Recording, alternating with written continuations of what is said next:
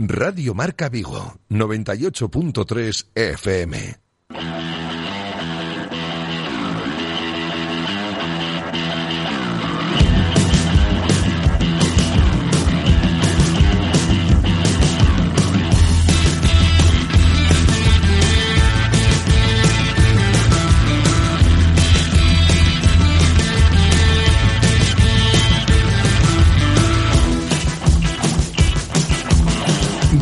Marca Vigo. José Ribeiro.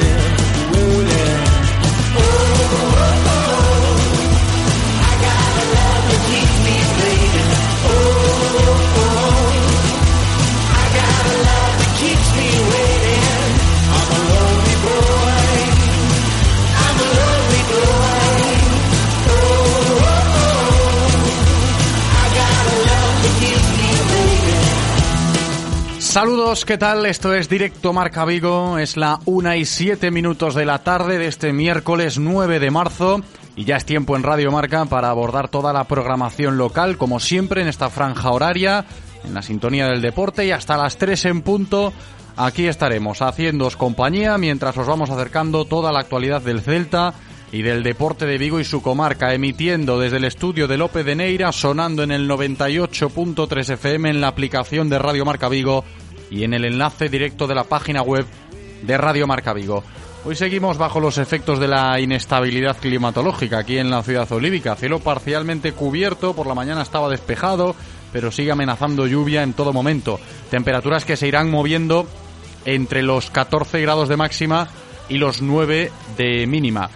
Con el cielo despejado ahora mismo no, pero sí que por la tarde me fijo en la predicción y aparecen ahí nubes y claros, ¿eh? así que pendientes de esta inestabilidad climatológica. Y en cuanto a los contenidos del programa, lo que tenemos preparado para hoy, pues enseguida os cuento. Vamos a empezar como siempre con la actualidad del Celta. Ha habido cambio en el plan de trabajo. Estaba previsto que hoy el Celta de Coudet entrenase por la mañana, pero han decidido cambiar el entrenamiento y el Celta hoy va a entrenar por la tarde. Y ojo que nos han dicho desde el departamento de comunicación del club que mañana jueves va a haber una rueda de prensa en torno a la una. ¿eh? La escucharemos en directo, aquí en directo Marca Vigo, mañana jueves, pero no sabemos de quién. Y luego analizamos esto, porque claro, rueda de prensa en torno a la una, el entrenamiento de mañana también será por la tarde. Queda ahí un poquito en el limbo. Veremos quién habla. ¿eh? Igual no es un jugador el que habla mañana en la rueda de prensa que va a ofrecer eh, el Real Club Celta. Veremos, ¿eh? vamos a estar pendientes de eso. Pero lejos del primer equipo, ayer conocíamos que el juvenil del Celta tendrá que afrontar los cuartos de final de Copa del Rey. Partido único contra el Granada aquí en casa, en Amadroa, el próximo domingo 27 de marzo. Pendientes vamos a estar también de este escenario.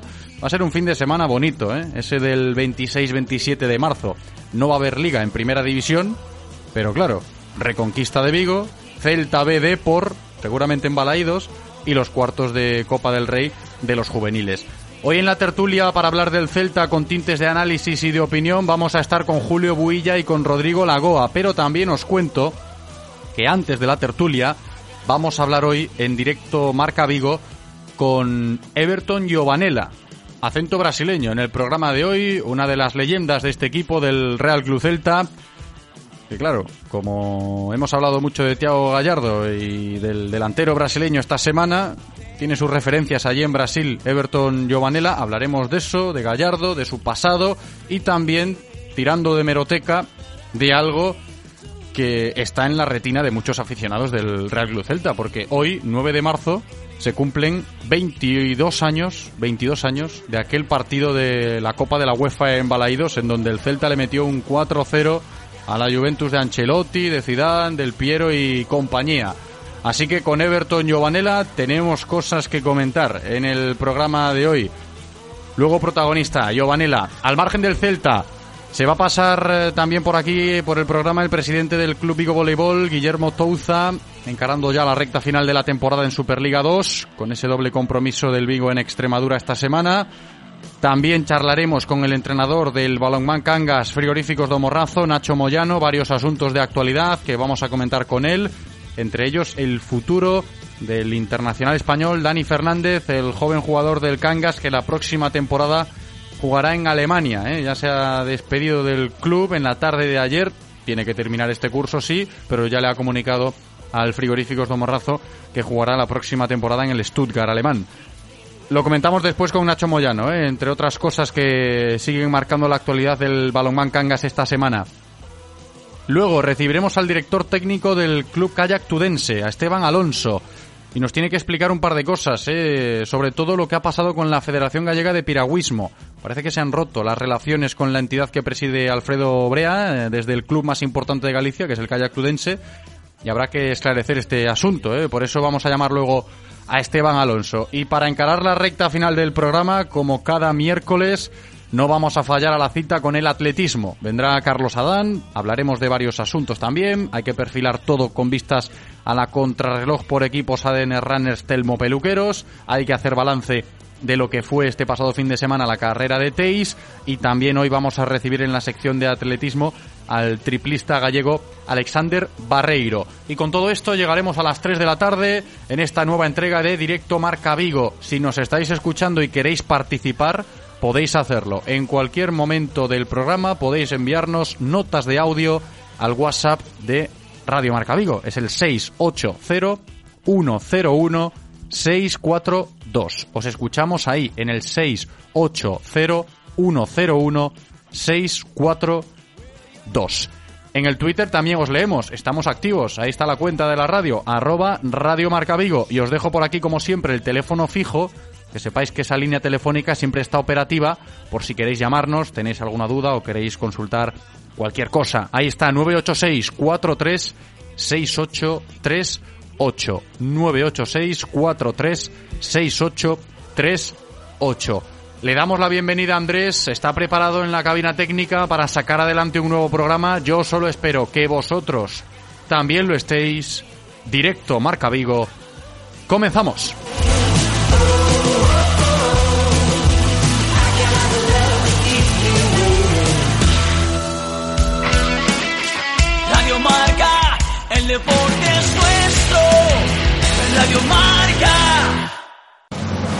Exposición exclusiva de Batman en el Centro Comercial Gran Vía de Vigo. Te invitamos a visitarla gratis hasta el 20 de marzo. Figuras a tamaño real, diferentes elementos del universo Batman y sus personajes, sorteo de entradas de cine y mucho más. Más información en la web y redes sociales. Si pensamos en automóviles, hay fechas que marcan un antes y un después. 1909 nace Audi. 1916 nace BMW. 1926 nace Mercedes-Benz. 1982 nace Autorosas. Llegamos con la intención de ofrecerte la mejor experiencia automovilística con una amplia selección de marcas premium para que vivas y sientas la conducción. Autorosas. Ahora más que nunca seguimos apoyando el deporte vigués. Autorosas. Disfruta conduciendo todas las semanas, de la mano de la Diputación de Pontevedra, os acercaremos la actualidad del deporte femenino de nuestra provincia.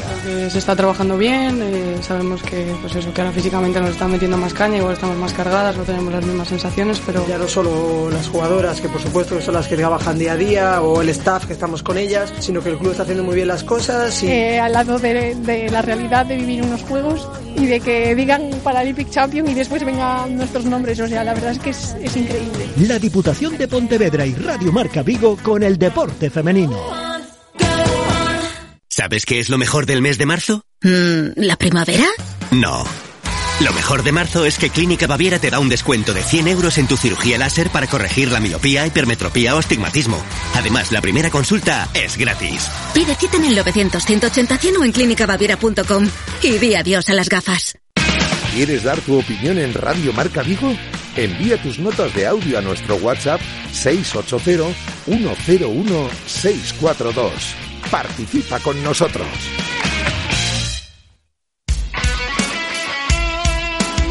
Radio Marca se emoción. Radio Marca.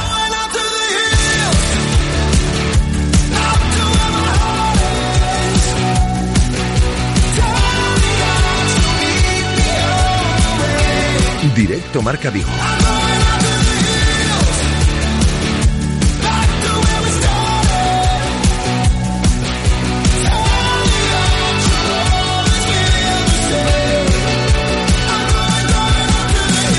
José Ribeiro.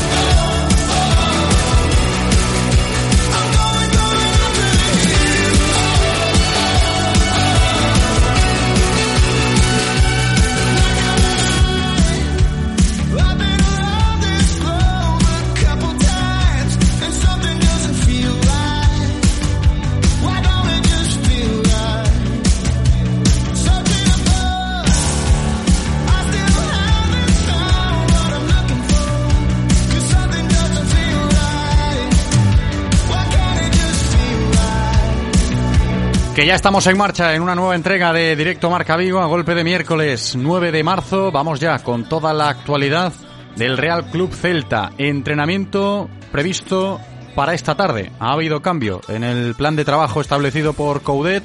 Esta mañana nos lo comunicaban. En principio iban a repetir la rutina de ayer, sesión matinal, pero nos han dicho que finalmente el Celta va a entrenar hoy por la tarde. Y también nos han dicho esta mañana, lo hemos conocido de primera mano, eh, fuentes eh, cercanas al departamento de comunicación del club nos eh, comentaban esto a primera hora y nos lo confirmaba el propio departamento de comunicación del Real Club Celta. Mañana vamos a tener una rueda de prensa. Nos han dicho que en torno a la una de mañana jueves habrá rueda de prensa de un protagonista del Celta. No nos han querido concretar si va a ser un jugador o no, yo hacía mis cuentas porque mañana el Celta va a entrenar también por la tarde, a eso de las 4. Y claro, rueda de prensa a la 1.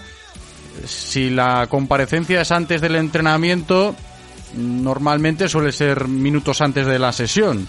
Y si es después, pues eh, ya os podéis imaginar, sería en torno a las 6. Pero claro, nos han dicho que la rueda de prensa que van a ofrecer mañana va a ser en torno a la 1. Así que veremos quién será el protagonista. Yo os lo comento para que vosotros también lo tengáis en cuenta y lógicamente eh, si se cumple este pronóstico y estos horarios, mañana jueves en directo Marca Vigo escucharemos esa rueda de prensa en directo aquí en la sintonía de Radio Marca.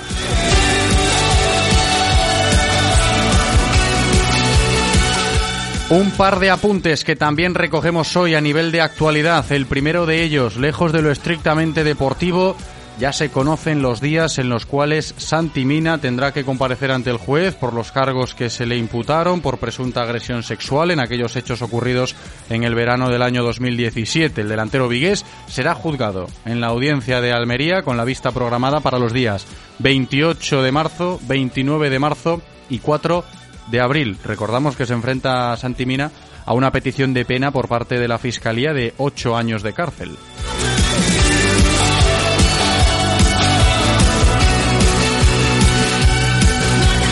Y los otros dos apuntes que también recogemos hoy sí tienen que ver con temas deportivos, pero lejos del primer equipo. Ayer se llevó a cabo el sorteo de la siguiente ronda de Copa del Rey de juveniles, cuartos de final a partido único, y el Celta tendrá que recibir al Granada en las instalaciones deportivas de Amadroa, Celta Granada. Y claro, ese partido se va a jugar el domingo día 27 de este mes de marzo.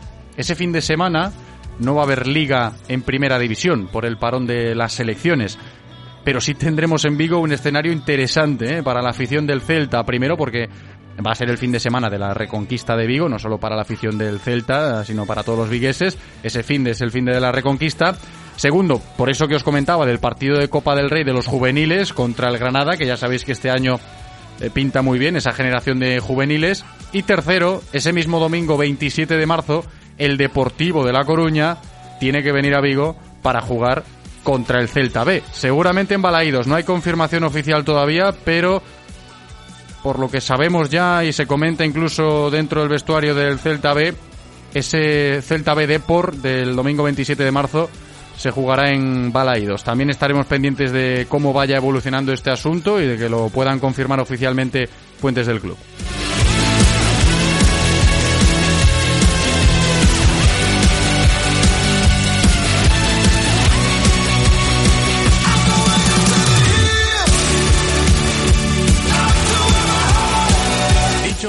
Esto, vamos a continuar hablando del Real Club Celta aquí en directo Marca Vigo y echando la vista atrás, ¿eh? pendientes de la actualidad, sí, rescatando más testimonios, pero echando la vista atrás porque hoy, 9 de marzo, mm, es un buen día ¿eh? para recurrir a la hemeroteca celeste.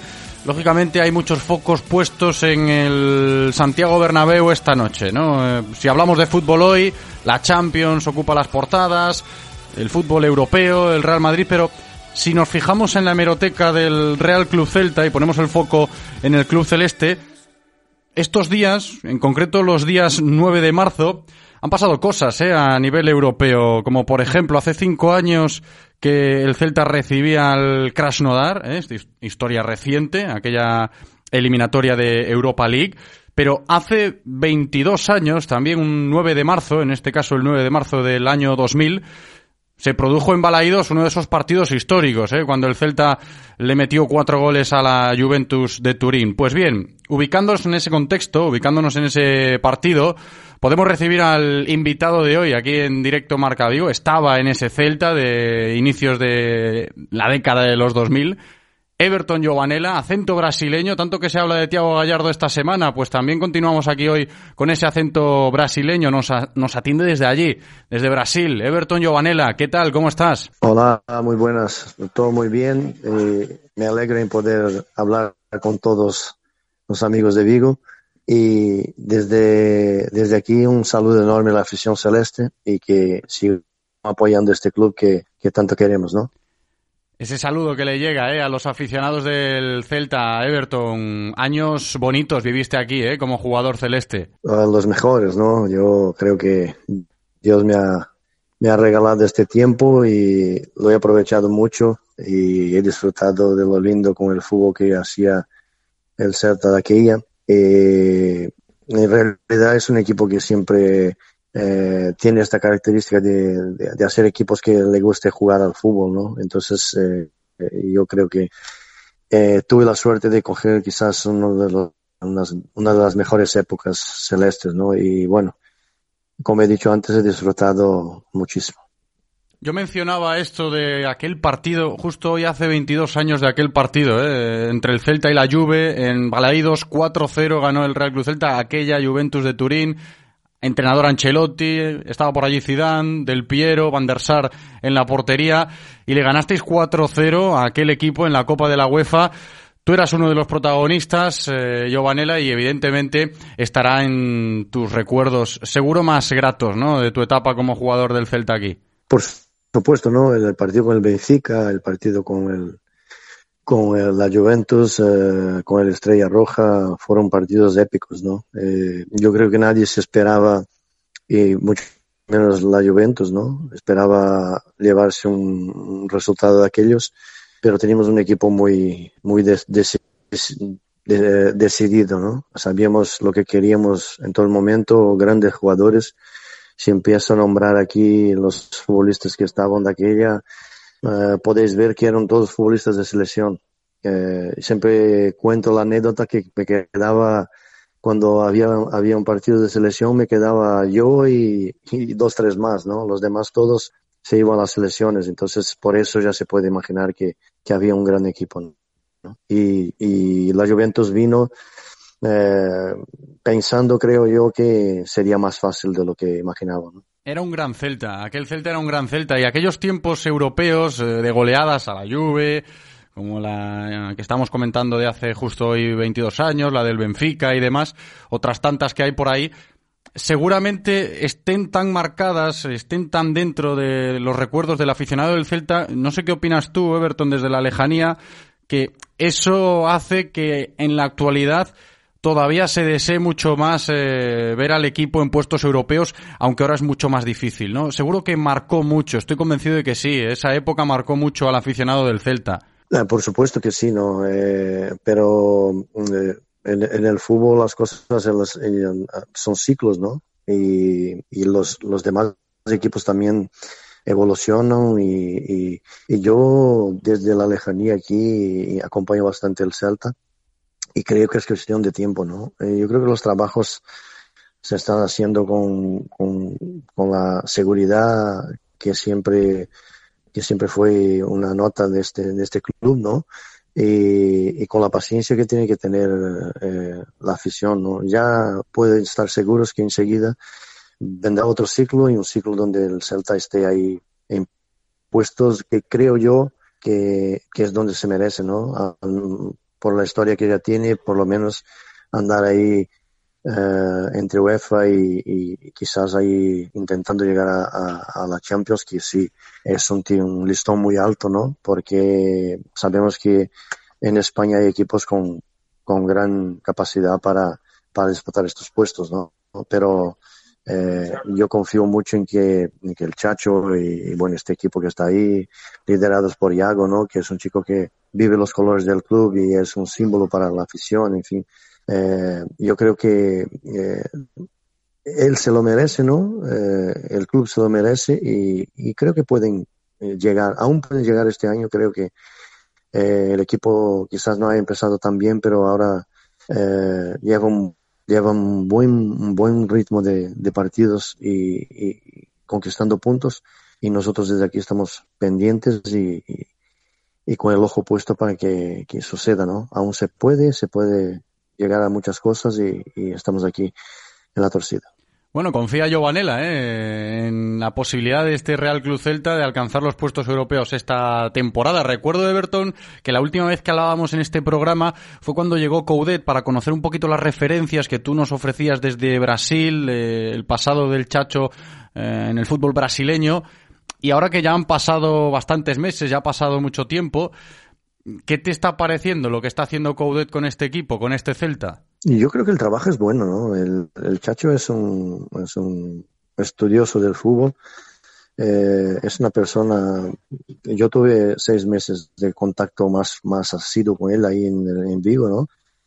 Es una persona muy, muy especial, un chico fácil de, de, de lidiar, un chico que es abierto a las cosas y, y, y, para mí está haciendo un trabajo que es un trabajo quizás más medio y largo plazo, pero que para mí está dando muchos frutos. Yo eh, veo al Celta creciendo con él y, y, y, espero y deseo muchísima suerte para él, muchísimos éxitos, porque sobre todo es una persona mm, de estas que, que merece la pena eh, estar junto, merece la pena que, que, vayan las cosas bien porque es una persona de bien, ¿no? Eh, entonces cuando, cuando tienes este tipo de gente en tus filas, ya estás ganando, ¿no?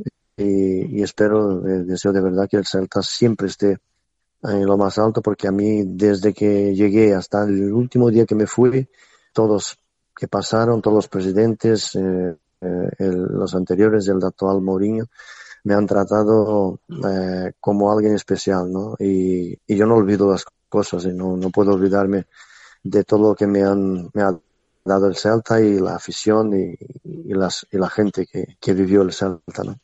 Y estoy seguro, por lo que también se puede palpar en el día a día cuando se habla del pasado de este equipo, que esa afición también te guarda cariño, ¿eh? que sin duda Everton Giovanella es uno de los jugadores que se ha quedado ahí en el recuerdo de todos los aficionados del Real Club Celta.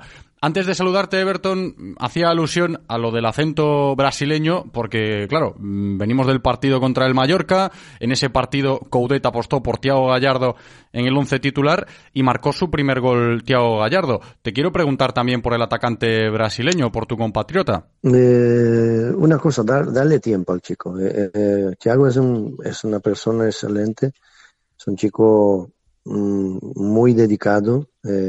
Eh, él siente los colores de, los equipos donde va. Eh, no nos conocemos, pero desde ya le quería desear muchísimo éxito ahí. Es el club de mi corazón, de, los que jugué en, en Europa. Y deseo que haga muchos goles para que yo sea también feliz aquí y, y, que la gente le dé el tiempo necesario porque a veces, a veces no es fácil. Tiene mucha competencia, Thiago tiene mucha competencia en el, en el, en el equipo, pero es un jugador de equipo, es un jugador que siempre va a estar para, para las cosas, siempre va a estar animando, siempre va a estar con pensamiento positivo. Así lo fue aquí, donde pasó, así fue en el Inter, donde yo acompañé un poco más su, su trayectoria. Y es un buen jugador. ¿no? Eh, a veces tarda un poquito más en adaptarse a un estilo de fútbol, pero yo creo que puede ser muy, muy, muy importante aún eh, para el Celta. Que de ahí un, mucho más tiempo aún, porque para él sería fenomenal y, y, es un club que, que, tiene todo, ¿no? Tiene, tiene todo para que un futbolista desempeñe con, con tranquilidad su, su, su papel, ¿no? Seguro que ha sido importante lo de que haya podido marcar su primer gol Tiago Gallardo por el hecho que ya hemos comentado estos días aquí, ¿no, Giovanella? Y desde la experiencia futbolística que tú tienes, nos lo podrás explicar bastante mejor, lo de la competencia interna en los puestos, en los diferentes puestos del once titular en el equipo, ¿no? Que Tiago Gallardo ahora empiece a funcionar eh, será bueno, ¿no? Para el Celta. Por supuesto, y, y no hay forma, ¿no? El delantero vive del gol eh, cuando no sale eh, están, están tensos, están presionados porque viven del gol, ¿no? Eh, Thiago mucho más, acaba, llegó no hace mucho, eh, necesita hacer gol, ¿no? Eh, el Chacho, por, me imagino que esté, le esté poniendo, según va viendo que su evolución eh, en entrenamientos va siendo la necesaria, eh, ya vi que entró en, algunos partidos, claro, entrando son menos minutos, la, el ritmo es otro, ¿no? Pero estamos seguros que, yo estoy seguro que calidad tiene, tiene, tiene cosas muy buenas, tiene muy buen cabeceo, tiene, tiene el, el huele el gol, entonces eh, es, es darle ahí quizás cuando tenga la posibilidad de una secuencia de partidos se va a ver otra cosa, ¿no? Eh, hay, hay futbolistas que necesitan esta, esta secuencia de partidos para en, enganchar una buena racha y ahí sí, ¿no? Los delanteros viven de eso, de eso ¿no? No, hay, no hay otra forma, no hay otra manera que delantero hacer gol. o sea, eh, como nosotros cuando yo jugaba en el medio había que correr, luchar y pelear cada balón, pues los delanteros tenían que, hacer los goles para que pudiéramos llevar los, las victorias, ¿no? Entonces, mucha suerte Tiago, muchos éxitos, porque el éxito, el éxito individual de, de, ellos, pues es el nuestro también, ¿no? Es de toda la, la afición, es de todo el club, y desde aquí mucho, mandando mucha energía positiva para, para todo el Celta. Everton Giovanella, una última cuestión tengo aquí preparada para ti. No tiene que ver con el Real Club Celta, pero sí con otro de los clubes vigueses a los cuales le guardas cariño. El Corucho el domingo juega en el El Mántico, allí en Salamanca. ¿eh? También esto para ti te, te removerá los recuerdos. Pues, pues, sí, ¿no? Los dos equipos en, en, los cuales yo más tiempo estuve en Europa, ¿no? Salamanca y el, y el Celta, eh, el Coru eh, no, bueno, el Celta, eh, no, el Corucho, ¿no? El Corucho es el último equipo, ¿no? El, y el Corucho sí guarda un recuerdo enorme porque des, después del Celta me pasé para ahí y viví el fútbol diferente, ¿no? Un fútbol al, al cual yo, en mi principio de carrera, fue el fútbol que yo, yo viví, ¿no? Y después acabé encerrando mi carrera haciendo otra vez este percurso, ¿no? Y deseo muchísima suerte al, al Corucho ahí y, bueno, también guardo cariño al Salamanca, pero que no, no, no son, no es más mi Salamanca, ¿no? la Unión infelizmente desapareció, entonces me voy a quedar con el, con el Corucho, que fue el equipo que yo jugué mi, mi último año de fútbol y, y deseo que tra traigan los tres puntos de ahí que sin duda es un partido especial para Giovanella, lo matiza así, porque la extinta Unión Deportiva Salamanca eh, ya es cosa del pasado, pero ahí, ahí va a jugar el Corucho contra la nueva Unión Deportiva Salamanca en el, Mántico, ¿eh? ahí estuvo Giovanella en, Salamanca y, y, terminando su carrera en el Corucho. Everton, muchas gracias por atendernos, ¿eh? por este ratito de radio hoy aquí con nosotros en directo Marca Vigo. Un abrazo muy grande. Un, un abrazo especial, muy especial a, a la familia de Alfredo, nuestro querido Alfredo, que nos dejó eh, eh, hace unos días y quería desear a toda la familia que, que Dios les pueda eh, guardar y bendecir y que consigan superar esta pérdida, que para nosotros los celtistas sabemos eh, lo que era Alfredito y, lo que hacía por el Celta, ¿no? Entonces, desde aquí un beso enorme en el corazón de cada uno de los familiares y que él descanse en paz. Pues se lo mandamos, ¿eh? Detalle de Giovanella para la familia de Alfredo Alcántara, que falleció hace unos días, que fuera empleado del club durante muchos años.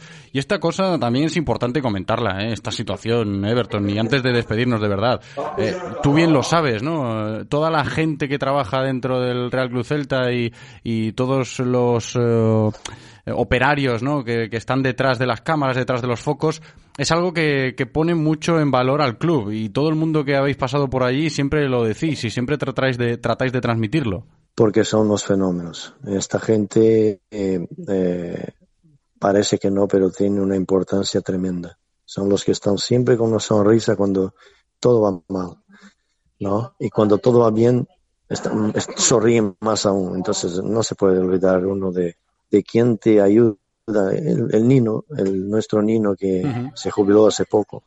Jamás he visto a Nino con una cara mala. Perdíamos, empatábamos, ganábamos y Nino estaba como siempre. Eh, esta gente se merece por lo menos que, que los que están ahí en, la, en el Holofote se acuerden de ellos todos los días. Y yo no me olvido de ninguno que pasó por ahí, la gente de la, la Secretaría, Tilano, en fin. No voy a empezar a nombrar porque me voy a olvidar de gente, personas que fueron importantísimas para mí y seguro que siguen siendo importantísimas para los, los futbolistas que están pasando ahí, ¿no? Y es de bien nacido ser agradecido. Entonces, eh, yo eh, no puedo dejar de, de, agradecer siempre cuando pueda y cuando puedo a esta gente toda que, que hace este trabajo un poco más eh, en el ostracismo, pero que tiene una importancia fenomenal. Entonces, un saludo enorme a todos los trabajadores del, del Real Club Celta y un abrazo enorme y, y las gracias por todo. Dice mucho ¿eh? de Everton Giovanella este mensaje, que ahí queda en los micrófonos de Radio Marca. Everton, ahora sí, muchas gracias, un abrazo. Un abrazo enorme a la, a la Celta y a, a otra victoria. Vamos, chacho. Un abrazo.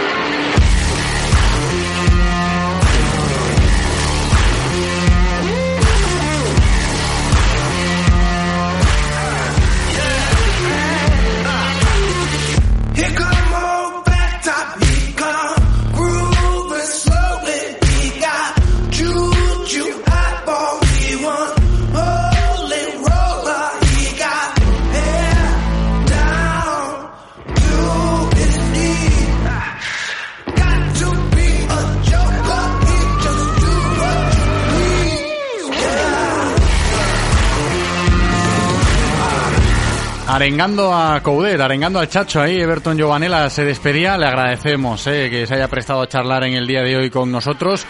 Una de las leyendas del Real Club Celta, el bueno de Everton Giovanella.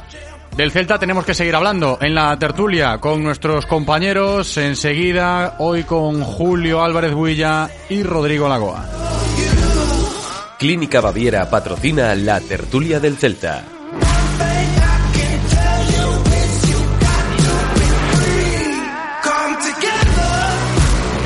Tiempo de tertulia con el respaldo de la clínica Baviera, ¿eh? esa clínica que nos ofrece 100 euros de descuento en cirugía láser para corregir la miopía, la hipermetropía o el astigmatismo. Y además, la primera consulta es gratuita. Hay que decir adiós a las gafas, ¿eh? gracias a lo que nos ofrece la clínica Baviera.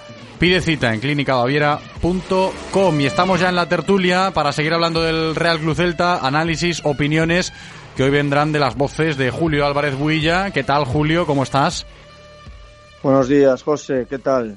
Muy buenas, bienvenido. Y de Rodrigo Lagoa. Rodri, ¿qué tal? Muy buenas tardes. Bienvenido también. Fijaos que estábamos charlando con Everton Giovanella de muchas cosas, de Gallardo, del Celta, de, del Corucho incluso, ¿eh? de, esos ánimos que le mandaba Alfredo y a toda la familia del Celta que trabaja en la sombra, todos los empleados del Real Club Celta que tan importantes son, y también echando mano de la hemeroteca, ¿eh? eso de que hoy se cumplen 22 años de aquel partido contra la Juve, ese 4-0, Julio, que se dice pronto. Bueno, yo creo que eso fue, por lo menos a nivel personal, uno de los momentos eh, inolvidables, ¿no? Para, para cualquier aficionado celtista. Y yo creo que con aquel 7 que le metimos al Benfica, pues realmente fue uno de los partidos pues donde más se disfrutó y donde, bueno, pues eh, la verdad es que daba gusto ver jugar al, al equipo y, yo creo que fue una de estas goleadas históricas que, que bueno, que, que, es bueno recordar pues en esta, en esta efeméride porque realmente pues un poco las echamos de menos. Sí, fíjate que yo eso se lo comentaba a Giovanella en la entrevista que mantuvimos con él ahora Rodri, también quiero conocer lo que pensáis vosotros al respecto de esto, porque a mí me da que ha influido muchísimo esa época, la de Giovanella, Benny McCarthy, Carping, Mostoboy, Gustavo López, en fin, Maciño, todos estos jugadores buenos que han ido pasando y que han tenido experiencias europeas con el Real Club Celta, que están en la retina seguro de los aficionados aún a día de hoy, y seguramente esos tiempos influyen a la hora de querer ver al Real Club Celta de nuevo pelear por puestos europeos, aunque a día de hoy la historia sea complicada, ¿no, Rodri? Que se lo decía Vanela y me parece un asunto interesante para tratar en la tertulia de hoy, por ejemplo. Sí, sin duda. Yo creo que, bueno, mm, hemos sido muchos los que hemos tenido la grandísima suerte de disfrutar de esa época y que ha sido la que pues ha permitido que nos que nos enganchamos incluso más a, a, este Celta y bueno, durante, durante un año se decía que hacíamos el mejor fútbol de Europa, de lo cual yo no tengo ninguna, ninguna duda. En el mes de febrero llegamos a liderar eh, la clasificación del, de, de, de, la FIFA. Es decir, bueno, fue, fue una, una, época, una época dorada, sin ninguna duda. Y de ese partido en concreto yo guardo uno de mis mejores recuerdos porque justo, justo yo llegaba tarde, llegaba sobre la bocina y saliendo de, de, las escaleras, de, entrando a la grada, justo el, el gol de Maquelele es, vamos, uno de los mejores recuerdos de, de ese 4-0. Y, está claro que, que, bueno, que fue un, antes y un después, porque además, bueno, no sé si os acordáis, la lluvia había empezado con, con, la mayoría de sus figuras en el banquillo, es decir, se veía, yo creo que como, como una eliminatoria fácil, porque habíamos perdido 1-0 allí, si mal no recuerdo, y, y, bueno, ya en la segunda parte cuando se complicó la cosa tuvo que empezar a, tirar de, banquillo y incluso había sacado a, a Zidane que, que, partía de suplente. Entonces bueno, son, son grandes recuerdos y que está claro que, que son de esos que, que, hacen, que hacen cuna en el centrismo. Sí, son de esos recuerdos que influyen, ¿eh? yo incido en esto en la actualidad porque seguramente en otras aficiones que en la historia moderna del fútbol ven a sus equipos con posibilidades de alcanzar puestos europeos, no se especule tanto con esta posibilidad, ¿no? Porque es cierto que hay mucha gente en la afición del Real Club Celta que, aunque se asume que el Celta a día de hoy es un equipo que es inferior por recursos y por todo lo que queráis a, a, los que están optando a esas plazas europeas, ya sea Real Sociedad, Villarreal, Athletic Club de Bilbao, Valencia, es un equipo en, el cual su afición deposita siempre muchas esperanzas con este tema, ¿no? Sale mucho el tema de Europa y seguro que sale muchas más veces que en otras aficiones que, tengan a día de hoy en la historia moderna del fútbol eh, recursos similares al, al, Real Club Celta. Y creo que es por, esos maravillosos años, ¿eh, Julio? Yo creo que el fútbol ha cambiado, ¿no? Yo creo que eh, en aquella época, pues, eh, el control sobre el gasto de los clubes era, era mucho menor, la posibilidad de invertir y la posibilidad de, de dar sorpresas pues era digamos mucho mucho mayor ¿no? que ahora mismo en donde pues con los límites salariales que ahora mismo existen pues si los analizas el Celta está en la posición que debe ocupar yo creo que es el, décimo club y todos los que están por arriba, pues quitando creo que, que Valencia, pues tiene un límite salarial eh, mayor que los que el Celta y, bueno, que como que las cosas ahora están un poquito eh, más difíciles para este tipo de, de, sorpresas, de equipos que realmente pues puedan meter la cabeza, está como un poquito más todo más controlado, ¿no? Y eso pues yo creo que dificulta pues a, equipos como el como el Celta, pues el, poder eh, el poder estar compitiendo de tú a tú con, con equipos eh, pues con superior presupuesto y teóricamente superiores en cuanto a nivel económico. Y esto lo estamos viendo, ¿no? Pues yo creo que al Celta, evidentemente, todos le pedimos eh, ganar, todos nos ilusiona el poder meter la cabeza en Europa, ¿no? Pero todos, eh, domingo a domingo, vemos los problemas que tiene el Celta eh, en el banquillo, ¿no? Yo creo que prácticamente ha habido más partidos que Coudet no, no ha agotado los cinco cambios que, partidos en los que sí los ha agotado, ¿no? Cuando ves que realmente por los rivales con los que se enfrenta el Celta, pues eh, es una práctica eh, bastante usual.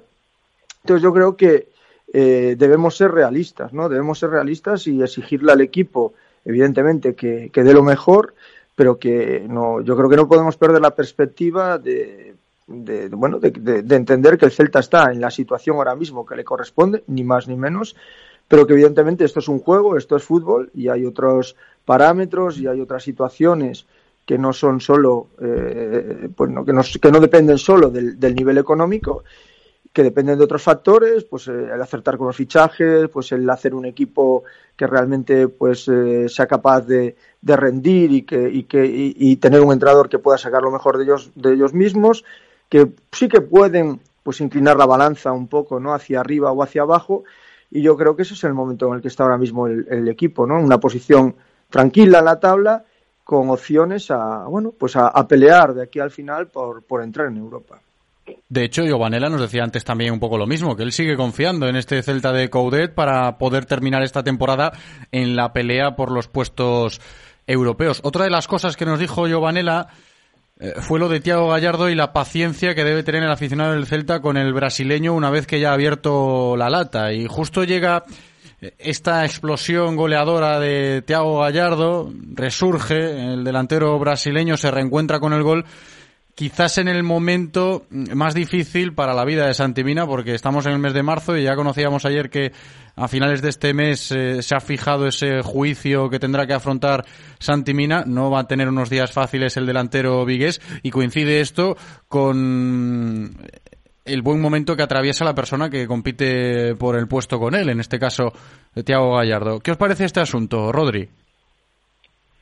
Bueno, que Tiago Gallardo, el pobre, la verdad es que no, no le estaban entrando, pero eh, cada vez que salía las, las generaba y, y he tenido de verdad algunas ocasiones que ha sido hasta ridículo que no hayan llegado a entrar. Yo me acuerdo de una que iba el balón lentito, lentito, lentito y que no entró por, por nada, por medio segundo.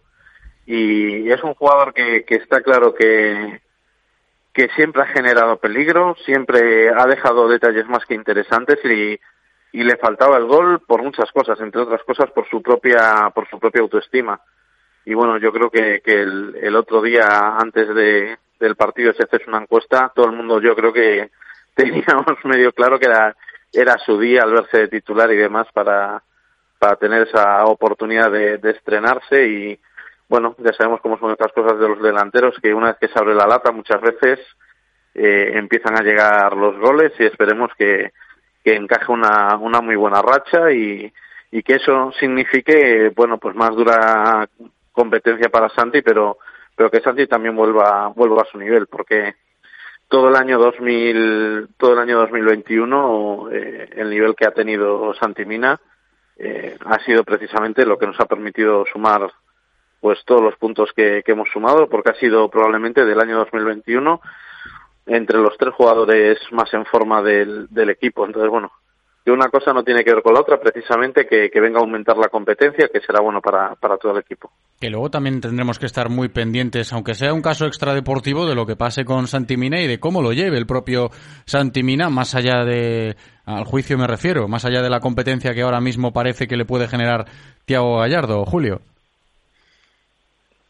Bueno, es un tema personal, eh, del que evidentemente yo desconozco los detalles, eh, pero bueno, sí que es cierto que, que, dentro de lo que es la cabeza de cualquier deportista o de cualquier profesional, en, sea cual sea tu profesión, los factores eh, externos, extradeportivos o, extra, o extraprofesionales que forman parte de la, de la vida privada de las personas, pues evidentemente sí que, que influye. Es difícil poder alejarte eh, por muy centrado que intentes estar, ¿no? Pero bueno, también yo creo que es cierto que cada uno, no todas las cabezas son iguales, hay personas que son capaces de gestionar mejor que otras eh, este tipo de situaciones, este tipo de dificultades.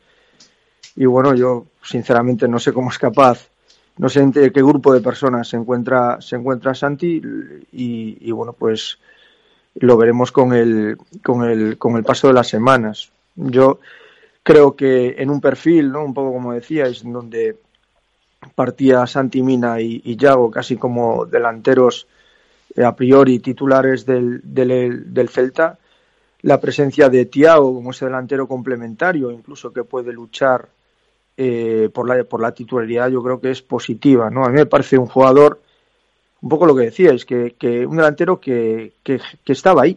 Y, y, yo creo que es muy importante ¿no? el estar ahí. Estar ahí, tener ocasiones, porque esas ocasiones eh, ya entrarán, pero evidentemente si no estás es muy difícil que en algún momento esa, esa racha o esa, bueno, esa confianza pueda cambiar. Y sobre todo también me parece un delantero muy interesante fuera del área, ¿no? Un, bueno, que, que, te puede jugar de espaldas a portería, que es capaz de girarse. Yo creo que es un, jugador muy aprovechable. Me alegro mucho de que por fin pues haya roto esa, bueno, pues esa, esa situación un poco así complicada, por decirlo de alguna manera, que tenía con respecto al gol. Y bueno, vamos a ver si esto es el, el comienzo de, de, una buena racha. Y desde luego ya está ahí, bueno, para, para disputarle el puesto a Santi y bueno, ya hago la verdad que en menor medida, pero, pero bueno, y si no, pues para, para complementar y para, y para aportar cosas al equipo. Ayago en menor medida, dice ahí Julio, ¿no? Hablando de la competencia interna en la delantera del Real Cruz Celta, cuando hablamos ayer, ¿eh? en la tertulia, sobre todo con Adrián Rubio, también Jesús López, de este tema de Yago Aspas. Hablamos mucho ayer de Yago, de ese trofeo Zarra, está liderando la clasificación otra vez. Qué bueno es esto, ¿eh? Para el aficionado del Celta ver que de nuevo Yago está ahí, ¿no? En, boca de todos, incluso más allá de la afición del Real Cruz Celta. Por eso ayer hablábamos mucho, ¿no? Que volvió a aparecer el tema este de la selección y de lo poco que se le valora a Yago Aspas. Evidentemente, cuando se habla de competencia interna ahora en la delantera del Real Cruz Celta, eh, nos ceñimos a Tiago Gallardo y a, a Santi Mina. Esto de la competencia interna, eh, Rodri, eh, ya nos acompaña desde el domingo incluso, ¿eh? antes del partido contra el Mallorca, porque apareció ahí eh, la semillita de esto en, en, la delantera del Real Cruz Celta cuando el Chacho apostó por Gallardo y sentó a Santi Mina. Pero es algo que vamos a tener en cuenta, me da a mí, que de aquí a final de temporada y, y seguro que Eduardo Coudet lo tiene bien estructurado en su cabeza, ¿eh? ya no solo en la delantera, porque ya lo hizo en el medio campo con Beltrán Tapia, lo hizo con Cervinolito en esa zona del terreno de juego, veremos si aparece o no también en el lateral derecho esta situación de competencia interna si Kevin aprovecha su oportunidad el, el sábado porque no va a poder jugar Hugo Mayo por sanción. En fin, es algo que está ahí encima de la mesa y que no podemos escaparnos de esa cuestión esta semana, Rodri. Sí, eh, bueno, todo lo que sea aumentar la, competencia interna es magnífico. Eh, si hace un año, hace un año ahora mismo, alguien nos dice que Fran Beltrán va a ser titular indiscutible y que Tapia va, va a arrancar todos los partidos desde, desde el banquillo, se llaman loco. Y eso es algo que, que es muy positivo y es una de las grandísimas cualidades que tiene, que tiene el Chacho de, sacar lo, lo mejor de, cada jugador y ha conseguido que, que Fran Beltrán explote y todo eso que, que, que, esperábamos de él desde, desde que llegó, vamos, pues estamos viendo que yo creo que, que hoy por hoy incluso las expectativas se quedan se quedan e-, eran mucho más cortas de lo que está siendo la realidad de, Fran Beltrán. Entonces bueno eh, creo que, que todo lo que ahora venga a aumentar la competitividad interna del del equipo pues vamos viendo que poco a poco eh, pues de esas pocas diferencias que, que vemos en el once tipo que el otro día ver a Tiago Gallardo que le da la oportunidad pues eh, son siempre sorpresas que muchas veces pues a mí me gusta, son en positivo el, que haya de vez en cuando alguna variación. Me gustaría ver ahora a ver qué tal lo hace Kevin esta esta semana porque Hugo lleva también dos o tres partidos un poco un poco flojos, igual pues si si Kevin hace un buen partido, pues que aumente la la competitividad en el puesto pues también también es positivo. Y, y bueno, aquí ahora de lo que se trata sobre todo es este este sábado es es un partido un, un poco diferente porque jugamos contra contra el séptimo clasificado y podríamos casi casi decir que es la, la última la última bala que nos queda para para ir a Europa el el, el sacarle los tres puntos al, al Villarreal si de verdad queremos mantener una, una opción es esta Entonces, bueno, veremos, veremos qué, qué pasa este sábado. Luego, antes de terminar la tertulia, os pregunto por eso de cómo pinta el fin de semana, ¿eh? si pensamos ya a golpe de miércoles en ese partido del sábado contra el Villarreal. Pero antes, este escenario de la competencia interna que parece que quiere generar Eduardo Coudet de cara a esta recta final de temporada es interesante, ¿eh? para sobre todo los entrenadores, Julio. Sí, eh, yo creo que fortalece el, el, rendimiento del equipo, ¿no? Porque, bueno, pues al entrenador le da esa posibilidad de, de tener enganchados y enchufados, pues, pues en esa pelea dos, tres, cuatro jugadores. Y yo creo que para un entrenador, eh, pues bendito sea el tener la dificultad de elegir, ¿no? Porque supone que, sobre todo cuando es para bien, eh, porque supone, bueno, pues que pues que un extra de motivación para los jugadores, una capacidad teórica de trabajo eh, un poquito mayor, porque en el fondo, bueno, pues eh, todo el mundo quiere apretar para no quedarse atrás. Eh, en estos momentos, pues los casos que citabais, pues Beltrán quiere apretar por, por estar ahí, Tapia, pues evidentemente quiere volver.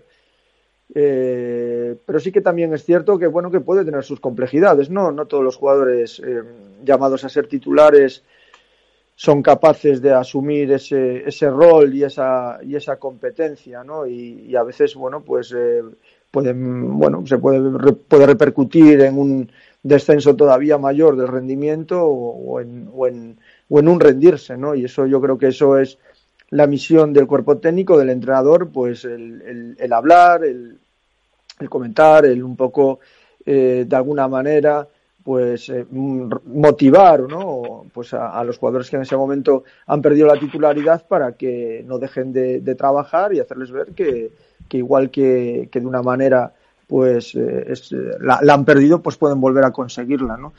y es una, una situación eh, agradable evidentemente pero pero bueno que también requiere una gestión que forma parte del, del trabajo de un entrenador y que y que bueno no sé si decir agradecida pero desde luego eh, sí que a la hora de, plantear, de planificar y de mantener el nivel del equipo, bueno, pues yo creo que es positivo. Perfilaba antes, Rodrigo, el tema del escenario del sábado, partido contra el Villarreal, pero sí que influye bastante en ese escenario lo que se vivió el pasado domingo, ¿no? Lo del partido contra el Mallorca. De hecho, Julio, te podemos leer hoy en la voz de Galicia lo que escribes al respecto de, ese asunto. Una victoria, la del otro día contra el Mallorca, que engancha, ¿no? Escribías esto. Cuéntame un poquito esas reflexiones porque creo que tienen que ver con lo que decía antes Rodri, de eso de veremos qué pasa el sábado contra el Villarreal, ¿no? Veremos cómo afrontamos lo del sábado contra el Villarreal. Tres puntos que son muy importantes. Eh, el Celta ahora mismo pues está en esa dinámica de equipo de mitad de tabla en donde, bueno, pues eh, alterna eh, partidos más o menos regulares con otros no tan regulares y que parece que le falta ese puntito para, para engancharse o, esos dos, tres buenos resultados para engancharse definitivamente en esa lucha por, por Europa, ¿no? Parece que como si estuviera haciendo la goma, ¿no? Parece que entra, sale, entra, eh, luego coge una racha mala, se vuelve a alejar, ahora vuelve otra vez a estar cerca, la oportunidad eh, del, de, para el próximo sábado contra el Villarreal, pues ahí está, ¿no? Ahora mismo es el quien marca la última posición europea y siete puntos de ventaja. Mm, bueno, el escenario puede cambiar bastante si realmente somos capaces de, ganar en, en, Villarreal, ¿no? Algo que si no hubiera sucedido contra, contra el Mallorca, pues estaríamos pues bastante más lejos y probablemente con la sensación de que, bueno, vamos a estar un poco a terminar en estos eh, partidos que faltan para terminar la liga, bueno, pues en esa zona templada de la tabla, lejos de, del descenso, pero también lejos de Europa, ¿no? Y bueno, un poco también lo que decía Yago Aspas, ¿no? En las declaraciones, un poco me quedé con, con esa sensación. El partido de Mallorca es un partido que, bueno, que evidentemente cuando encajas tres goles en casa y cuando pues eh, ganas en el 96 has hecho cosas mal, aunque es cierto que ha hecho muchas cosas bien.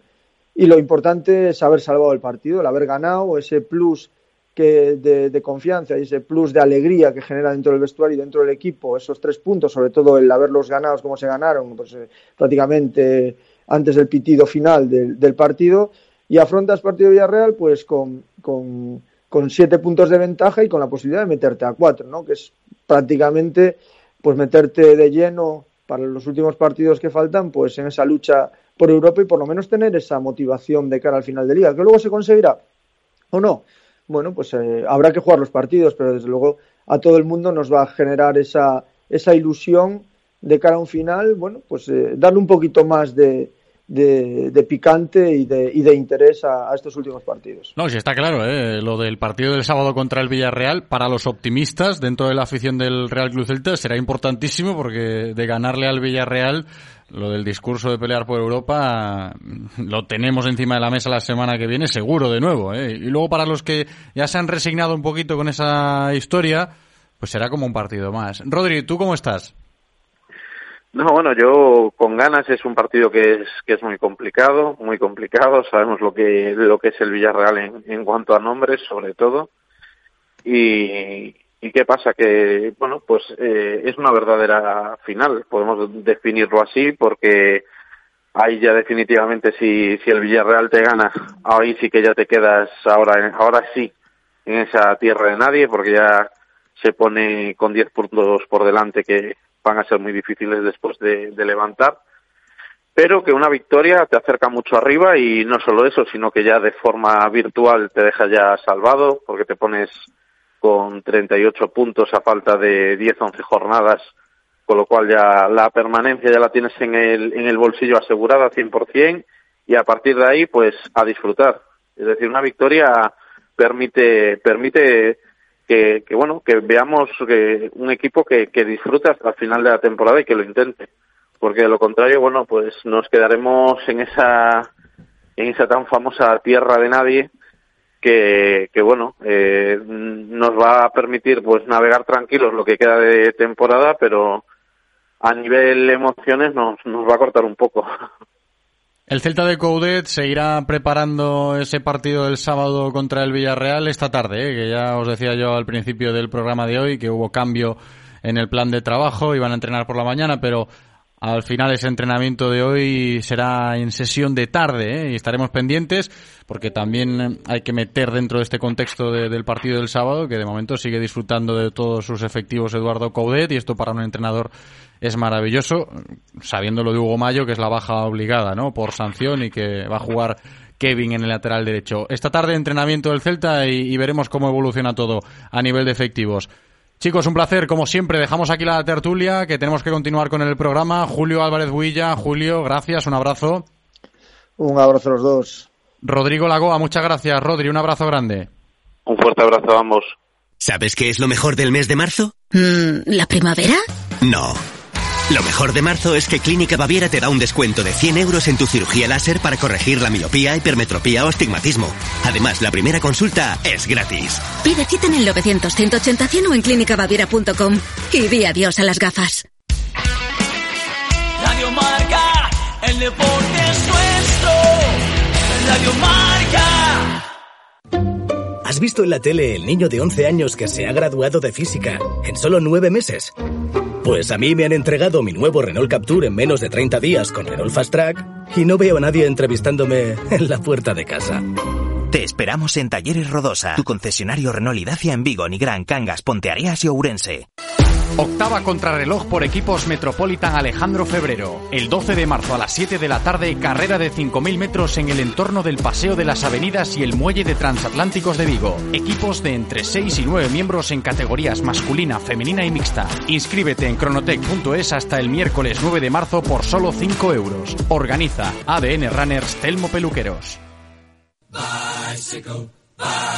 Todos los jueves a las 2 y cuarto en Radio Marca Vigo estamos al tanto de la actualidad del ciclismo gallego con Guillermo Janeiro y José Ribeiro. Entrevistas con los mejores ciclistas, repaso de las mejores competiciones y siempre de la mano de la Federación Gallega de Ciclismo.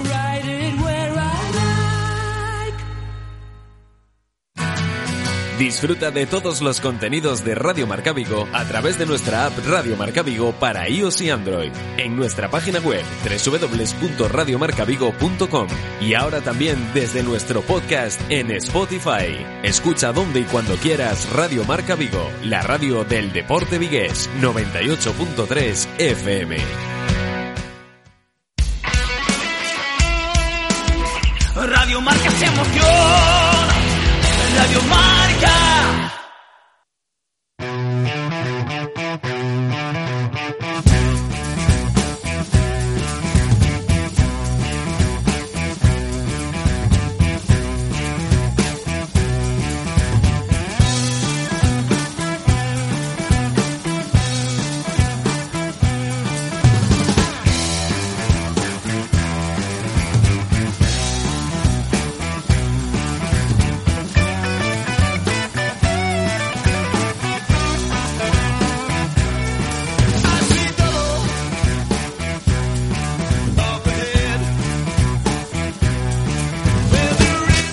Enseguida continuamos eh, con el programa, con este directo Marca Vigo de miércoles 9 de marzo, pero antes de recibir a nuestros siguiente invitados tengo que decir que en el Centro Comercial Gran Vía de Vigo están llevando a cabo una exposición exclusiva de Batman desde el pasado día 3 de este mes de marzo y hasta el día 20.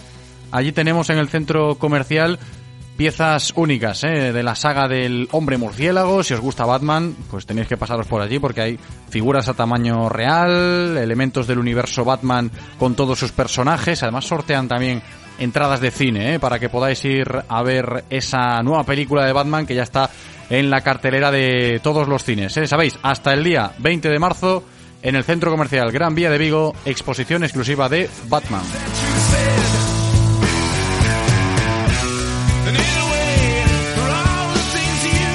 Cambiamos de registro, vamos a continuar con el programa hablando de balonmano, balonman cangas, frigoríficos do Morrazo, muy pendientes esta semana de todo lo que está pasando en torno al conjunto que dirige Nacho Moyano. Enseguida voy a saludarle al propio Nacho Moyano para hablar con él de los temas que, insisto, están marcando la actualidad del Cangas esta semana en una semana ajetreada, ¿eh? con muchos frentes abiertos en el conjunto de Omorrazo. De hecho, ayer por la tarde tuvieron un acto de la Junta de Galicia con la presencia también de la Federación Gallega de Balonmano, obsequio en ese acto para todo el equipo, un detalle, ¿no? Me imagino que para celebrar la clasificación con vistas a la fase final de la Copa del Rey 2022. Ya se conoce el rival, lo comentábamos aquí el lunes.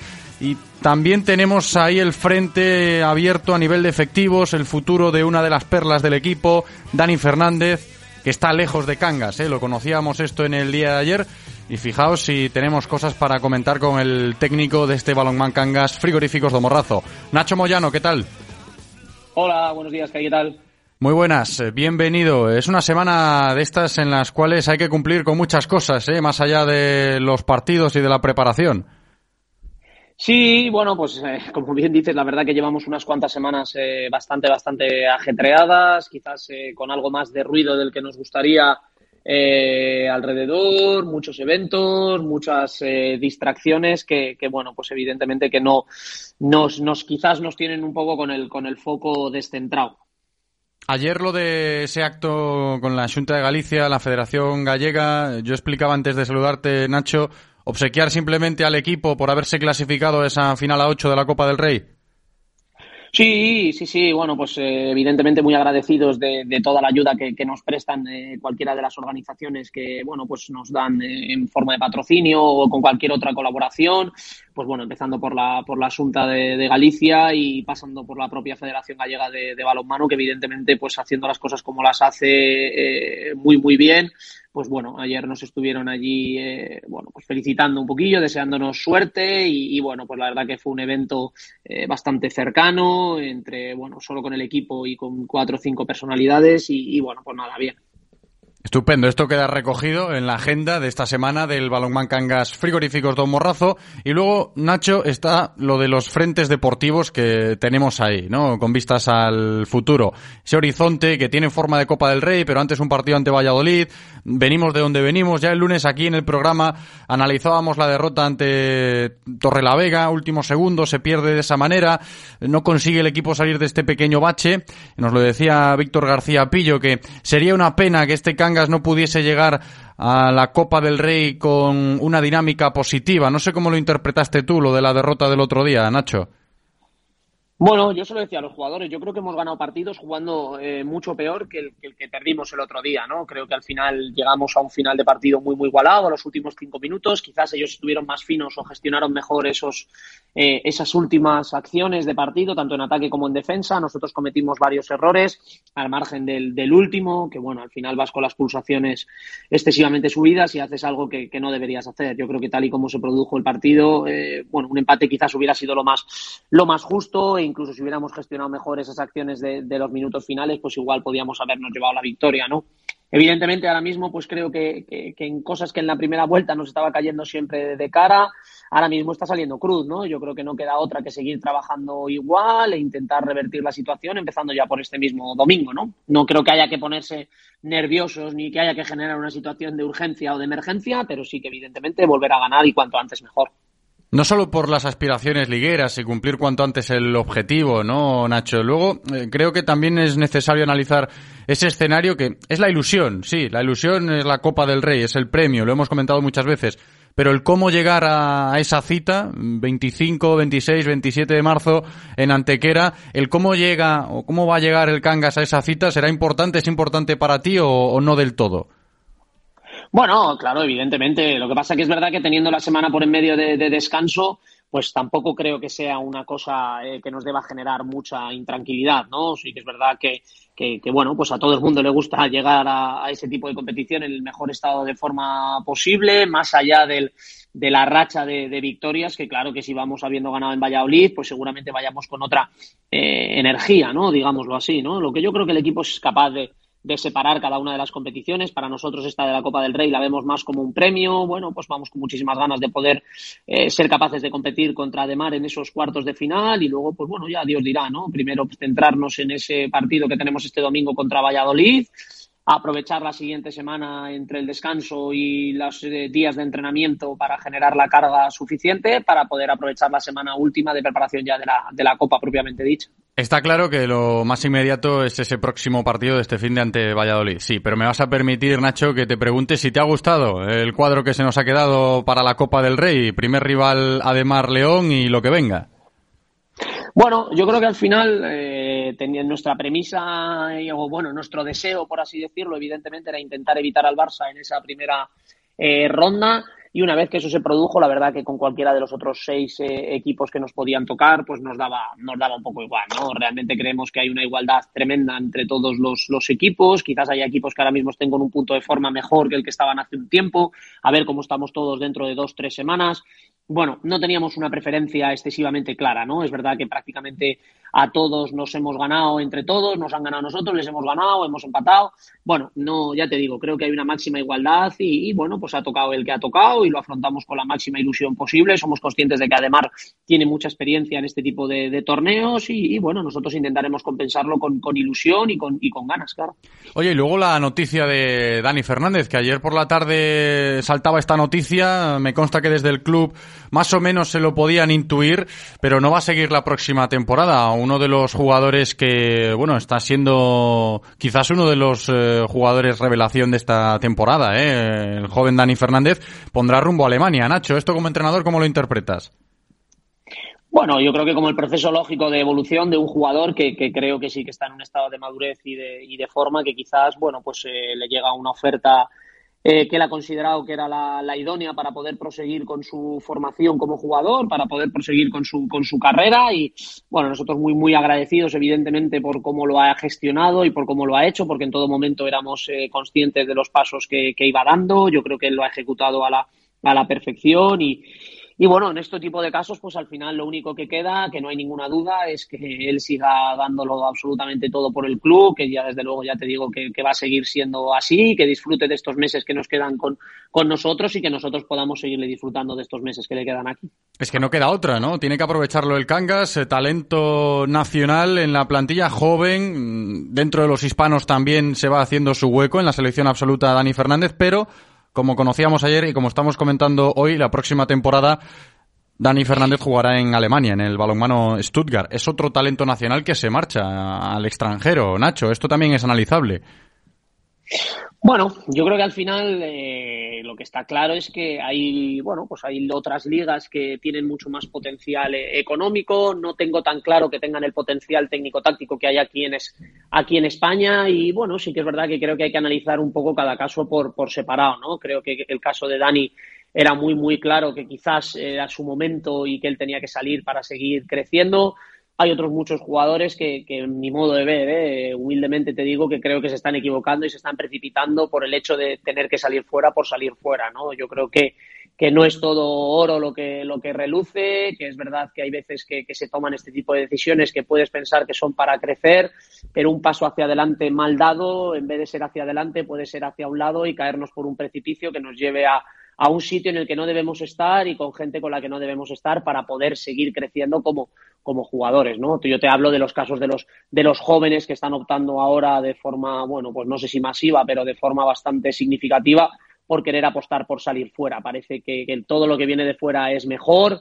Y bueno, yo creo que hay que analizar cada caso por, por separado, ¿no? Porque seguramente en algunos casos sí, pero en otros muchos, pues iguales nos estamos equivocando. Cuanto menos analizable este asunto ¿eh? del éxodo de los jugadores eh, nacionales que ponen rumbo hacia ligas extranjeras, como va a ser el caso de Dani Fernández, que dejará el Cangas cuando termine esta temporada y jugará en Alemania el próximo curso. Nacho Moyano, entrenador del Frigoríficos de Morrazo, gracias por atendernos. Nacho, un abrazo. Nada, muchas gracias, José. Un saludo.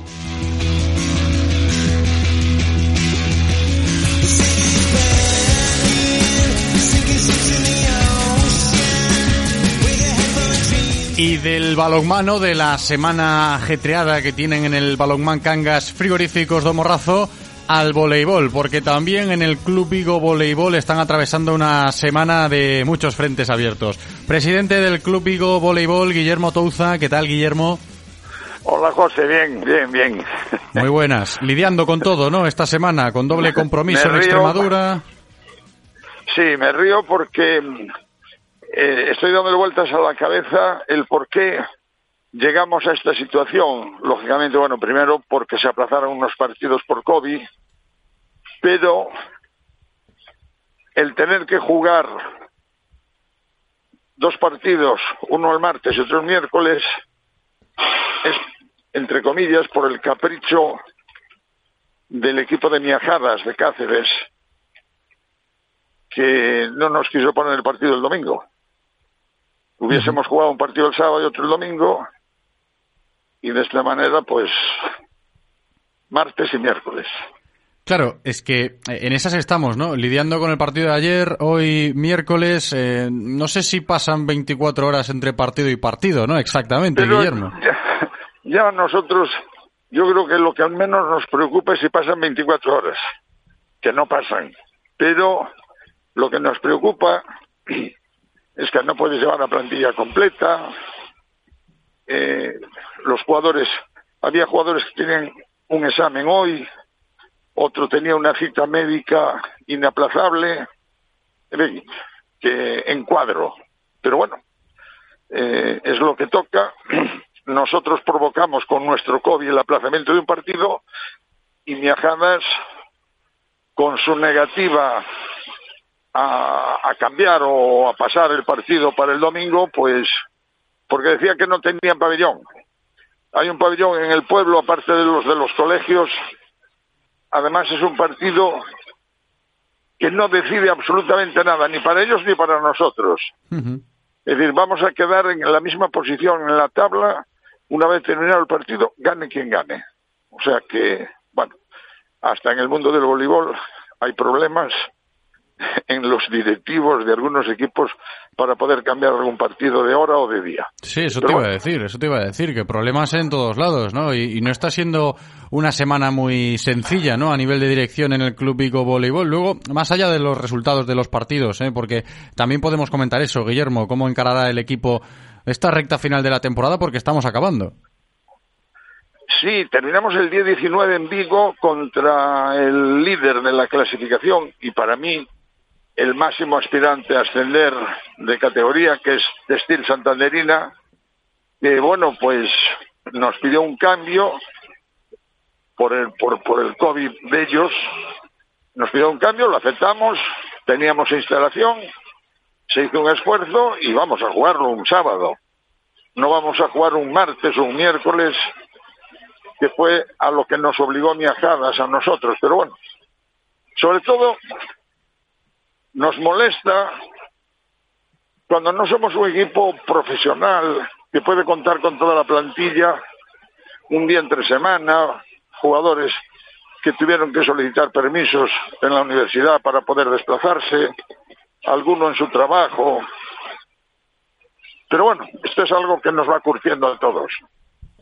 No está siendo una temporada tampoco muy sencilla en lo que a calendario se refiere, ¿eh? si nos eh, ceñimos a la actividad del Club Vigo Voleibol. Le pasa a muchos clubes, pero lo está sufriendo quizás demasiado, Guillermo. No sé si te esperabas todo esto ¿eh? cuando empezaba este curso.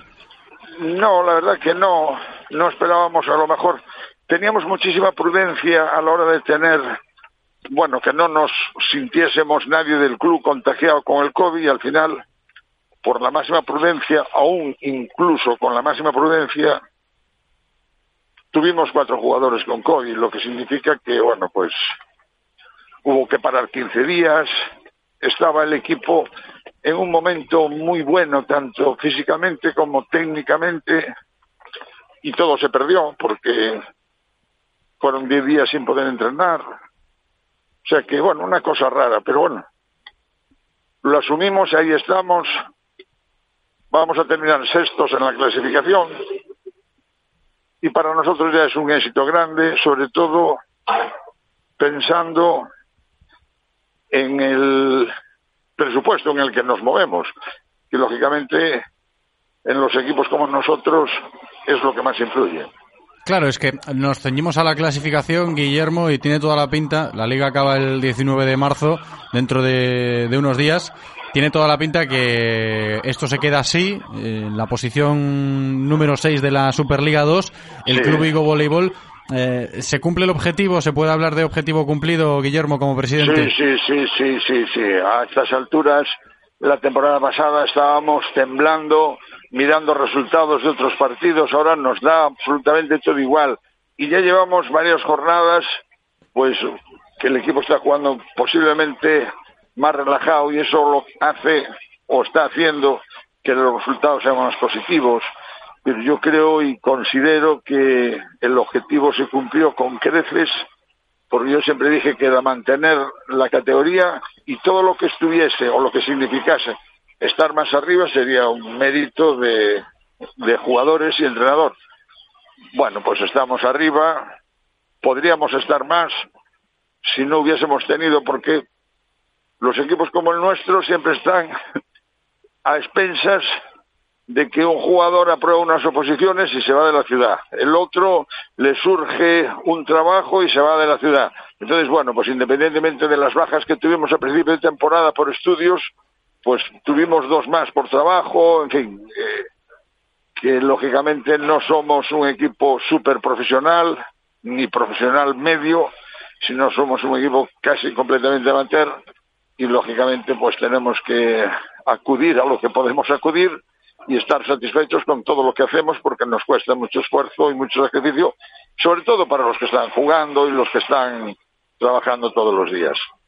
Eso es cierto, ¿eh? yo me imagino que el, sacrificio es real, evidentemente, como lo cuenta Guillermo Touza, y la satisfacción también, por eso de haber cumplido el objetivo en una temporada que no era fácil, porque estábamos hablando ya desde el principio de este curso del cambio de ciclo, una nueva era, nuevo entrenador. Eh, Pablo Parga, como técnico de este primer equipo del Club Vigo Voleibol, aprueba, lógicamente, Guillermo. Sí, sí, sí, sí, no, estamos contentos.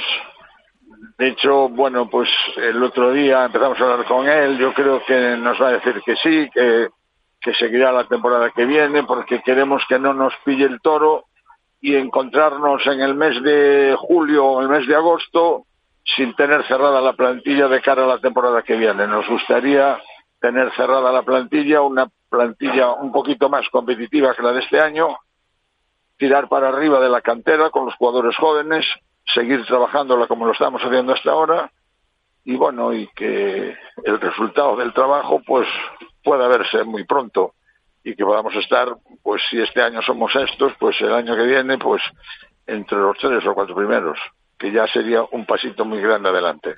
Esperemos que sí, ¿eh? que estamos ahí pendientes también del Club Vigo Voleibol, a punto de terminar su temporada, a punto de concretar también la viabilidad del proyecto de la próxima. Veremos si con Pablo Parga al frente del equipo, que lo ha hecho bien, ha cumplido el objetivo, como nos cuenta eh, Guillermo Touza. Presidente, gracias por atendernos. Un abrazo.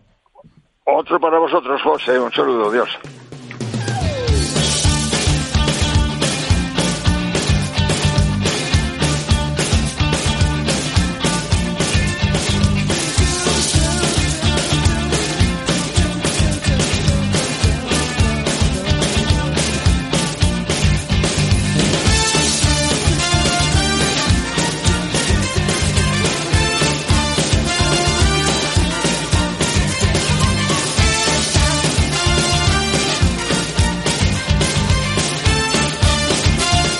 Cierto malestar, ¿eh? el de Guillermo Touza como presidente del Club Vigo Voleibol, no por lo estrictamente deportivo, que ya habéis escuchado que nos dijo que está satisfecho, objetivo cumplido, incluso con el trabajo del nuevo entrenador Pablo Parga, pero sí con estos problemas del calendario con los que no solo el Vigo, sino otros clubes de nuestra ciudad y de la comarca están lidiando durante toda esta temporada, ¿no? Ese escollo de tener que jugar dos partidos en menos de 24 horas, lejos de casa, Allí están los del Vigo Voleibol en Extremadura para sacar adelante lo de hoy, también ayer, en fin.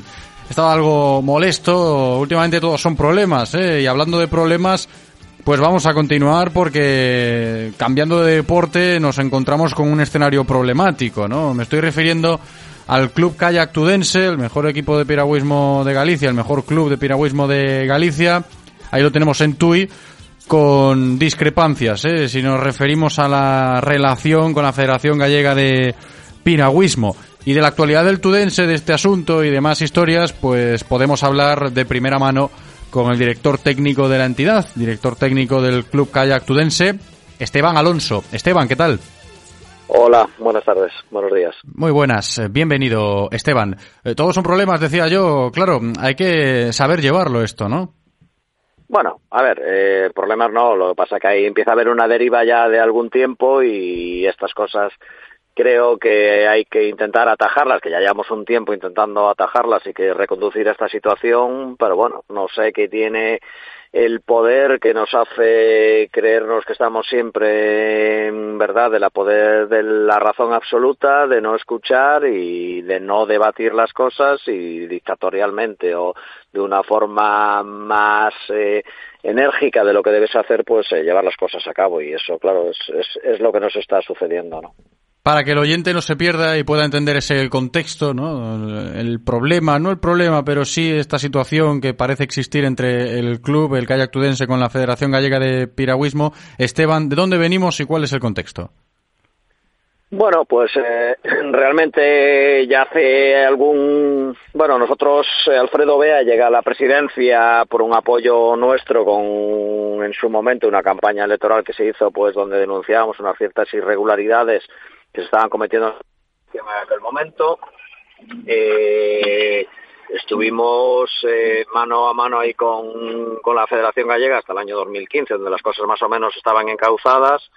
Pero bueno, la verdad es que parte de aquel equipo que estuvimos en la dirección, en la junta directiva de la Federación, nos hemos ido apartando. El único prácticamente que queda de aquella época es el presidente y, el secretario de la Federación, que es primo de él y, hemos visto que las cosas eh, año tras año no pintan, eh, no iban pintando bien, se lo hemos ido diciendo, eh, todos eran, todo eran medio verdades por parte del presidente y el detonante fue que bueno que, que hemos llevado pues hemos intentado meter unas propuestas para debatir en esta asamblea eh, acorde a unos estatutos que habíamos modificado en su momento para que pudieran ser debatidas sin tener que pasar por el filtro de la junta directiva y la federación pues eh, de una forma totalmente dictatorial y saltándose sus propios estatutos pues ha decidido no incluirlas. Entonces pues bueno ya ha sido el, detonante de, de, esta situación y que luego en la propia asamblea que este año pues para evitar el debate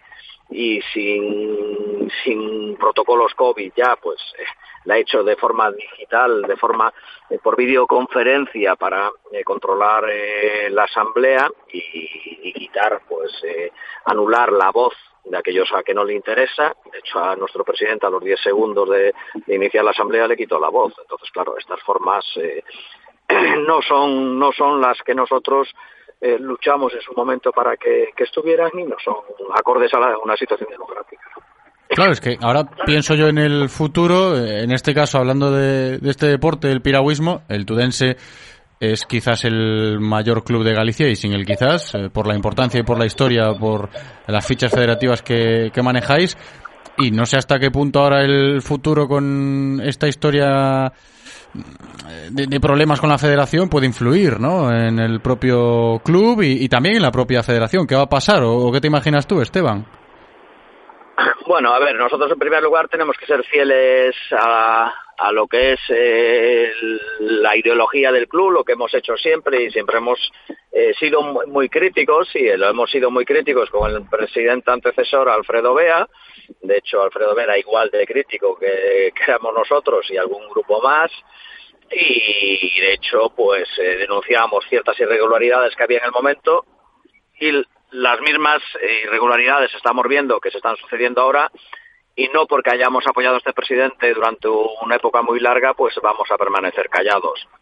Eh, los clubes, eh, el Club Kayak eh, subsistió perfectamente a, aquel momento y subsistirá perfectamente a un enfrentamiento con Alfredo Bea porque no- como no nos va a prohibir a practicar nuestro deporte ni nos va a ir a intentar eh, volcar en las competiciones ni nada y no dependemos económicamente de la federación al contrario, uno de los problemas que hay es que el Club Callatudense es organizador de uno de los eventos más importantes, el cual pagamos un canon importante a la Federación Gallega para que repartan premios a clubes y esos premios pues no se están repartiendo a los clubes, es una de nuestras quejas también, con lo cual nosotros no tenemos dependencia de la Federación Gallega, ningún club tiene dependencia de la Federación Gallega, vamos. Pues esta es la situación, ¿eh? hablando de piragüismo y de esa problemática entre el kayak tudense y la entidad que preside Alfredo Bea. Esteban Alonso, director técnico del Club Tudense, gracias por atendernos. Un abrazo, Esteban. Venga, muchas gracias a vosotros. Radio Marca, el deporte es nuestro. Radio Marca. 8 de marzo, Día Internacional das Mulleres. Feminismo e conseguir a xenda da paridade. Traballamos para conseguir o noso espazo na política. Conseguir o noso espazo na empresa e na economía. Conseguir o noso espazo nos medios de comunicación. Conseguir o noso espazo na cultura. Conseguir o noso espazo na investigación, no coñecemento e na tecnoloxía. Actuamos para o cambio, reivindicando o noso espazo en todos os ámbitos. Por nós, por todas. Deputación de Pontevedra, a deputación que queres. Llevan años diciéndonos que el futuro sería electrificado. Pues ese futuro ya está aquí. En Opel Stellantis and You Vigo tenemos todos los vehículos electrificados a tu disposición. Ven a probarlos en la Avenida de Madrid 2325 y déjate sorprender.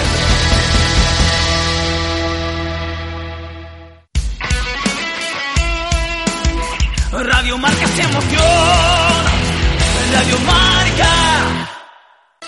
Octava contrarreloj por equipos Metropolitan Alejandro Febrero. El 12 de marzo a las 7 de la tarde, carrera de 5.000 metros en el entorno del Paseo de las Avenidas y el Muelle de Transatlánticos de Vigo. Equipos de entre 6 y 9 miembros en categorías masculina, femenina y mixta. Inscríbete en cronotec.es hasta el miércoles 9 de marzo por solo 5 euros. Organiza ADN Runners Telmo Peluqueros. Es tiempo en Radio Marca Vigo para los locos del running con Carlos Adán.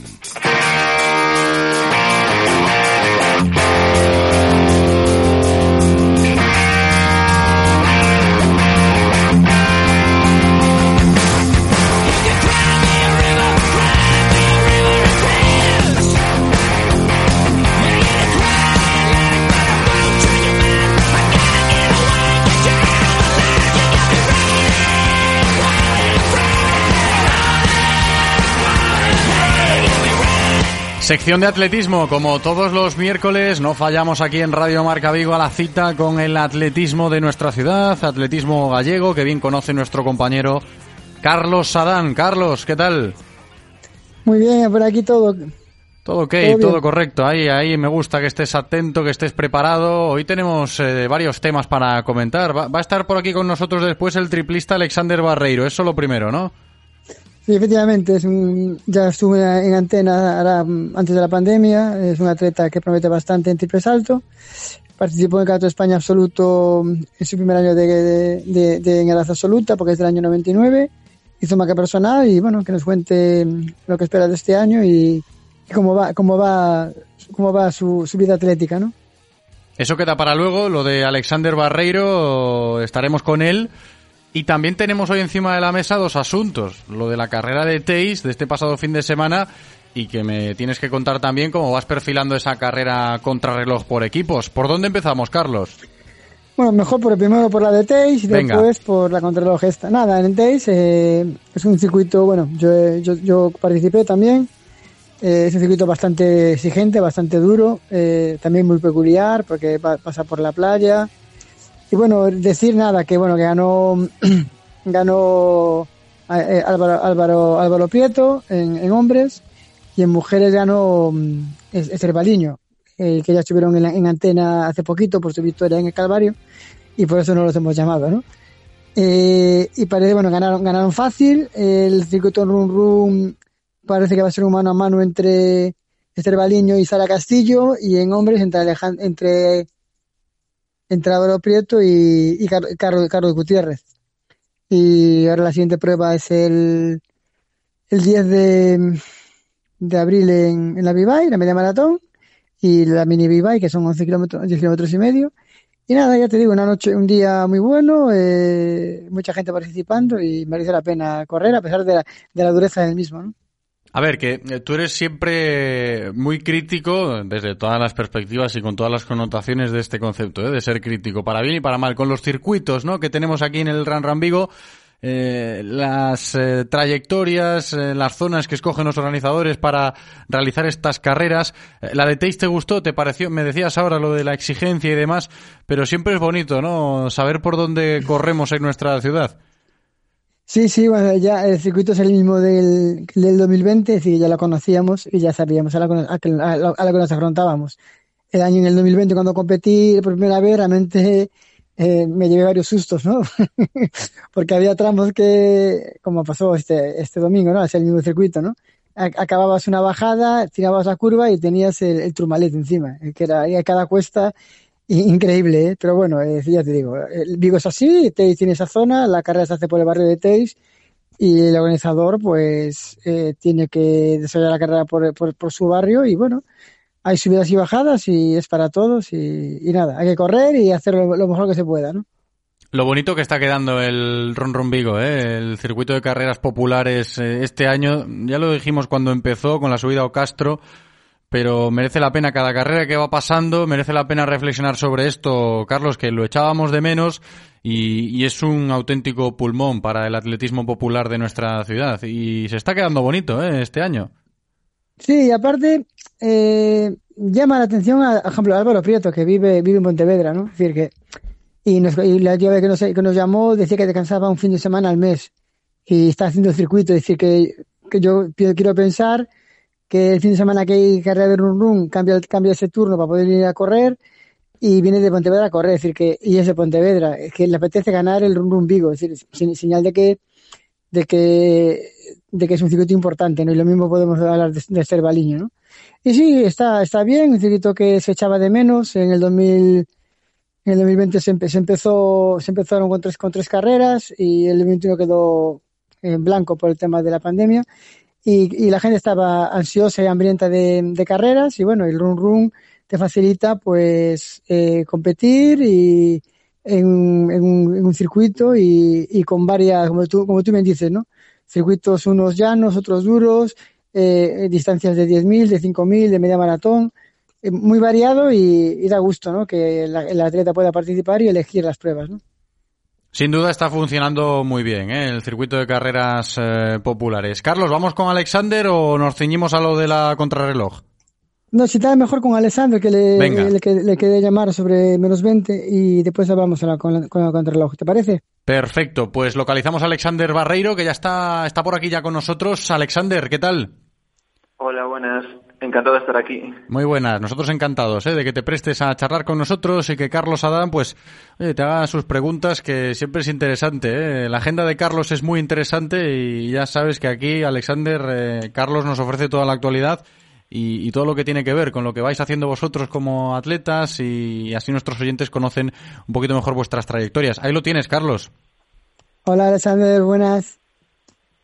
Muy buenas, gracias por invitarme de nuevo y nada, encantado de poder hablaros de cómo fue la temporada invernal y de contaros. Exactamente. Eh, desde, la última, desde, la última vez que hablamos, pues cuéntanos cómo, cómo ha evolucionado Alexander Barreiro hasta el Campeonato de España en Orense, que después hablaremos de tu actuación ahí. Creo que habíamos hablado cuando quedé subcampeón de España sub-23 eh, Y bueno, esa temporada el aire libre, la verdad, fue muy bien también. En el Campeonato de España sub-23 que había quedado cuarto, haciendo también marca personal y una semana después había ido al Campeonato de España absoluto, que no hice marca personal, pero estuve muy cerca y eh, entrena mejor, así que la temporada anterior fue magnífica, no me puedo quejar. Y esta, eh, la verdad es que la pista cubierta no empezó de la mejor forma posible porque no encontraba muy buenas sensaciones al saltar, a pesar de que los entrenamientos estaban yendo muy bien y estaba haciendo entrenos muy buenos, pero supimos revertir la situación, mi entrenador y yo, y llegamos al campeonato más importante pues en la mejor forma posible. Y es lo que dices tú, eh, salté 15.09, que es marca personal, que justo es la marca que había hecho el año pasado en el, en el Campeonato de España Sub-23, donde quedé segundo. Y bueno, no estoy del todo satisfecho con la temporada, por cómo estaban yendo los entrenos, pero me quedo tranquilo sabiendo que llegué al campeonato más importante eh, en la mejor forma posible y, que además eh, las sensaciones del último campeonato fueron las mejores. Bueno, y, al área libre el año del verano pasado, tu marca, tu marca fue de 15-27, ¿no? Sí, efectivamente, sí. Y comiendo en contra, que estoy viendo aquí los resultados. Eso significa que puede valer más, ¿no? Sí, sí, la verdad es que la temporada de aire libre del año pasado fue muy buena. Eh, tuve una, una pequeña micro rotura en el sóleo antes de que empezasen las competiciones, pero como yo tenía la mínima para el Campeonato de España hecha desde el invierno, no tuve problema, entonces llegué al Campeonato de España bien y fue un día, la verdad, que me salieron las cosas increíbles, mm, incluso con viendo en contra los saltos fueron muy buenos. Y además fue un campeonato con muchísimo nivel, creo que los siete primeros eh, pasamos de 15 metros, eh, que es algo que no se ve desde hace bastantes años. Y, y como te digo, la, la semana siguiente fui al Campeonato de España Absoluto, que también había bastante nivel y salté creo que 15-16 o algo así también, cerquita de los 15-27. Y sobre todo con sensaciones de que si seguía trabajando podía saltar 15-50 este año y sigo pensando que si, sigo trabajando de esta forma en aire libre puedo conseguirlo. Bueno, y este año eres eres absoluto ya, ¿no? Ya has abandonado la categoría sub-23, ¿no? Creo, ¿no? Sí, este año ya compito de tú a tú con los más mayores eh, sí, se me acabó la categoría sub-23, entonces ahora es cuando más hay que cuando más hay que entrenar si, quieres conseguir resultados, porque si no, en un campeonato de España absoluto ya no es lo mismo que en un campeonato de España sub-23, ya te mides con, no solo con eh, gente de categoría absoluta, sino con gente que viene de abajo, que la verdad viene gente muy buena y no te puedes relajar ni, ni un momento porque te pasan enseguida. Bueno, y tu objetivo, como tú has dicho, al aire, al aire libre es intentar llegar a los 15 metros y medio, ¿no? Sí, yo creo que puedo estar ahí. Eh, si los entrenos siguen yendo bien, que la verdad es que estoy muy contento con, cómo fueron los entrenos, creo que llegué. También es que la pista cubierta eh, se hace muy corta porque empiezan las competiciones relativamente tarde y tampoco duran demasiado. Entonces, si no llegas eh, a punto para las competiciones, se te puede hacer muy corta. Creo que en mi caso eh, tuve algún problemilla, estuve enfermo en, en invierno, que también eso me modificó la, la planificación. Después entrenando me hice daño, entonces también tuve que modificar un poco la planificación. Y llegué creo que a las competiciones con demasiada carga de entreno en cuanto a que llegué un poco cansado. Porque de hecho para el Campeonato Gallego Absoluto y para el Campeonato de España Absoluto eh, bajamos un poco el ritmo de entreno eh, y llegué mucho más descansado y con sensaciones de, de que todo salía de forma más fluida. Entonces yo creo que si consigo llegar a las si sigo trabajando igual, entrenando igual, que yo creo que por eso estoy seguro de que lo tengo fácil, porque mi entrenador es un crack y las planificaciones que me hace son increíbles, la verdad. O sea, siempre consigue que llegue en la mejor forma posible a los campeonatos importantes. Eh, y si no llego cansado y no me lesiono y no tengo ningún problema, yo creo que los 15-50 no te voy a decir fácil porque no es algo fácil, pero creo que es algo factible. Bueno, y volviendo acá a tu España y de absol- absoluto en, en Orense, que estuve yo viéndolo, eh, eh, fue el tercer salto el 15.09, después hiciste tres nulos. La causa de esos nulos fue que arriesgaste para intentar superar la marca, tuviste problemas en el talonamiento o fue No, cualquier sí, otra sí, causa. Sí, sí, arriesgué porque iba iba sexto, lo que pasa es que un chico, el que iba quinto era extranjero, por lo tanto no tenía opción a pasar a la mejora. Entonces eh, ya dije, le dije a mi entrenador, bueno, hablamos y dijimos, bueno, no vamos a mover la marca, eh, si me sale un buen salto, pues que salga. Ahora mismo ya eh, lo único que podemos optar es a intentar quedar cuartos, terceros, vamos a por todas y ya está, no vamos a perder nada, no nada que perder, vamos a arriesgar y, y la verdad es que los nulos, el quinto y el sexto no tanto, pero el cuarto fue muy bueno, que no hubiese quedado tercero, pero igual sí que hubiese quedado cuarto e igual incluso hubiese hecho marca personal. Ya te digo, la, o sea, las sensaciones ese día fueron muy, muy buenas. Bueno, y te quedó un poquito de, de pena, bueno, a mí también desde fuera, ¿no? Que no puedes ver saltar a- al cubano, ¿no? Bueno, al español cubano, ¿no? A, a Jordan, ¿no? Sí, sí, porque no coincides, no, no tienes la posibilidad de coincidir siempre con el, el líder mundial del año, entonces, a pesar de que era un rival que nos iba a pegar una paliza a todos, eso es algo obvio, eh, está, o sea, a mí me encantaría saltar con él y, y verlo saltar y, y sí, fue una pena, la verdad. Eh, se hizo daño creo que en el calentamiento, venía ya con un vendaje y creo que se hizo un poco de daño y supongo que no quiso forzar porque eh, supongo que es mm, para él más rentable preparar un buen aire libre antes que igual intentar saltar y lesionarse. Pero bueno, estoy seguro que en aire libre volveremos a coincidir. Si él, Bueno, aparte, si él sigue, si él sigue saltando bien y tal. Dime, dime. No, no, digo que en aire libre que seguramente si no tiene ninguna lesión él y yo no me lesiono y las cosas van bien, seguramente volvamos a coincidir en el Campeonato de España. Por supuesto. Aparte es de tu edad, ¿no? Creo, ¿no? Del 99, ¿no? No, diría que es incluso más joven que yo.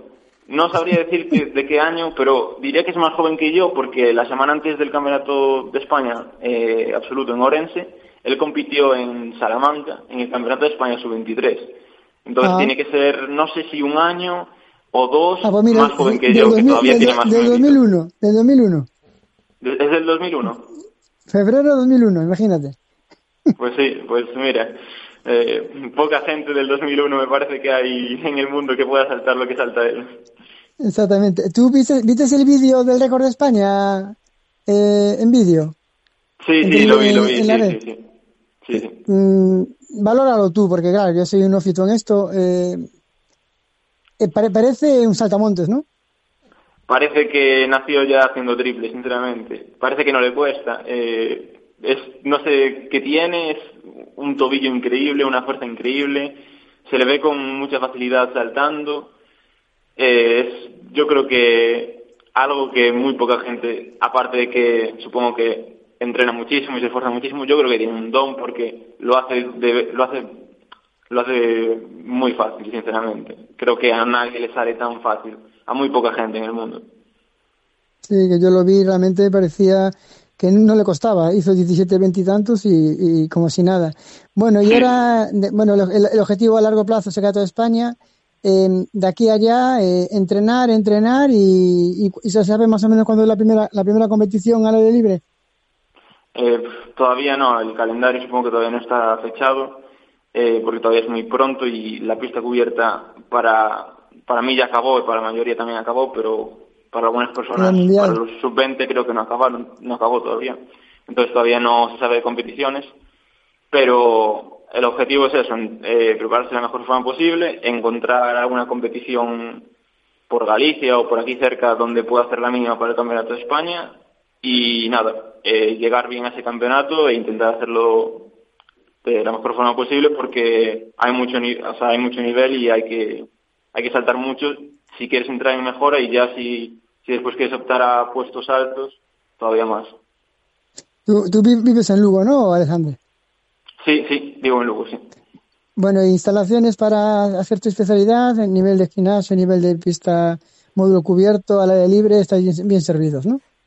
Aquí en Lugo, la verdad, no nos podemos quejar. Tenemos la pista eh, del Gregorio Pérez Rivera, tenemos el módulo para el invierno, que aquí se puede entrenar increíblemente bien, eh, sobre todo para especialidades como la mía, de saltos, porque en invierno igual un día lloviendo puedes saltar, puedes saltar, pero igual cuando acabas el entrenamiento tienes un catarro que igual en dos semanas no puedes entrenar. Entonces aquí no nos podemos quejar y al aire libre no hay ningún problema. A nivel de gimnasio tenemos un gimnasio en las pistas que está bastante bien. Aparte de eso, nosotros en el club tenemos eh, muchísimo material, con lo cual a nivel de material deportivo y de instalaciones no nos podemos quejar en Lugo, la verdad. Yo creo que de Galicia es de los sitios donde mejor se puede entrenar. Muy bien, bueno, pues nada, pues me alegro de haber sabido de ti, que me hayas informado también de tantas cosas. Seguiremos pendientes de, tu evolución y, te podremos llamar, evidentemente, y, hablaremos contigo, ¿te parece? Genial. Pues nada, muchas gracias de nuevo por invitarme. Yo encantado de hablar con vosotros. Y la próxima vez a ver si eh, os cuento que he saltado 15.50 o quién sabe, o más. Esperemos que o 1580, ¿eh? o 1580. 1580. puede ser, puede ser. Gracias a ti, Alexander, por prestarte. Muchas gracias a vosotros. Un abrazo. Abrazo grande para Alexander Barreiro, Carlos Adán. Fíjate que hablaba de lo de las instalaciones y yo estaba pensando, ay, las instalaciones, ¿eh? Hablamos de atletismo siempre, cada semana aquí en, en Vigo.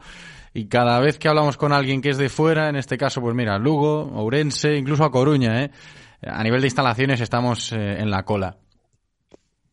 Sí, bueno, eh, ahora creo que hay un proyecto que ha anunciado el alcalde de Vigo de que va a hacer una remodelación del estadio y a ver si se lleva a cabo y entonces quedará un estadio coqueto y, falta ese módulo cubierto que tanto demandan los la los atletas que hacen especialidades como la de Alexander, ¿no? de, de, saltos o sobre todo saltos de pértiga, de, de, triple, de longitud que pueden entrenar en invierno, sobre todo en Galicia con lo, con lo que llueve, ¿no? Esperemos que sí, ¿no? Que, lleguen esas reformas y esas yo, futuras yo confío Que sí, yo confío que sí, que al final la, pista se va a remodelar, eh, aunque ya es una historia de sin fin, ¿no?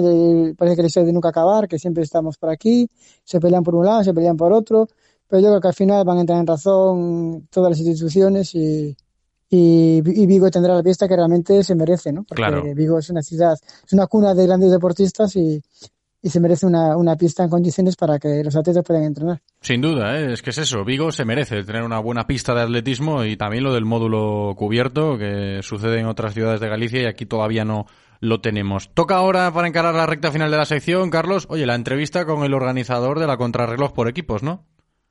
Sí, me costó mucho encontrarlo, localizarlo, pero por suerte acepto la llamada y, aquí está. Estupendo. Vamos a saludar al organizador de la contrarreloj por equipos, Carlos Adán. ¿Qué tal, Carlos?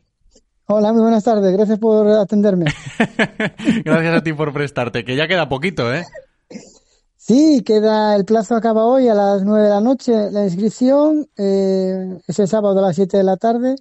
Y bueno, realmente a día de ayer había 52 equipos inscritos, 400 atletas, y ya he puesto ahora mismo en redes sociales que, que solo una palabra, que gracias por, por el apoyo que, que van a, hacer en esta carrera, que va a seguir creciendo gracias a ellos, a, los atletas, ¿no? Que sin los atletas las carreras no, no, no valen mucho, ¿no? No, sí, pinta bien, buena acogida, buena acogida. Y luego estaremos ahí pendientes del tiempo, ¿eh, Carlos? No, el tiempo ya, ya creo que, uf, el diluvio universal creo que va a ser. Pero bueno, tenemos experiencia de hace, creo que en una edición, en el, 2000, en el 2000, no sé, 16, 17, también nos dio un día de mucha lluvia y sí se hizo para adelante. Los atletas estamos hechos de, de otra estirpe, entonces no hay problema. Con lluvia, con sol, con frío, con nieve, corremos y siempre lo, lo damos todo y esperemos que, que todo transcurra con normalidad, acabaremos mojados, pero bueno, esperemos que la gente disfrute para, para poder, eso, esta carrera que es distinta a todas las que se hacen aquí en, en Vigo, porque el formato es muy original y yo creo que eso por eso la gente pues se, apunta, ¿no? Ya es difícil hacer equipo para participar, pero una vez que una vez que hacen el equipo, estar ahí entre todos apoyándose para que lleguen los, los, seis, a meta, porque puntúa sexto hombre, es una cosa muy, muy bonita y a la gente le, engancha y esperemos que mm, esperemos que, que sea un éxito.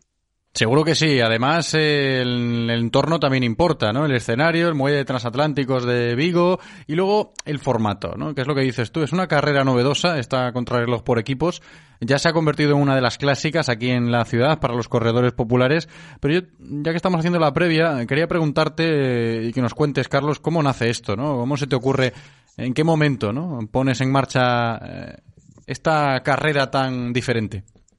Pues mira, en septiembre del, año anterior a la primera edición, eh, no sé estaba yo con Alfonso Moro, mi compañero de fatiga en esto de las carreras, preparando la del Berbés, y estábamos vallando y poniendo conos y tal, y le dije yo, Alfonso, mira, podemos hacer una carrerita ahí distinta en, el mes de marzo, eh, pero original y tal, y tú me dije yo, ¿qué te parece hacer como un ciclismo y una contrarreloj por equipos? Y dice Alfonso, hombre, hombre, pues estaría bien, bueno, es original y tal. Y ahí, ahí, surgió un día vayando para la carrera de Berbés y surgió la idea. Después, claro, tuvimos que hablar con el puerto, que el puerto, desde aquí tengo que decir que siempre, siempre son buenas palabras, siempre una, una, una disposición entera para, para mí, para facilitarme las cosas. Y después la, eh, hablar con el, con el Metropolitan, porque la salida la queremos hacer en el centro comercial Alase. Y también hablé con, con Susana, la directora del Metropolitan, y, y también dispuesta a hacerlo. Y de hecho este año va a correr la directora del Metropolitan en un equipo. Así que imagínate.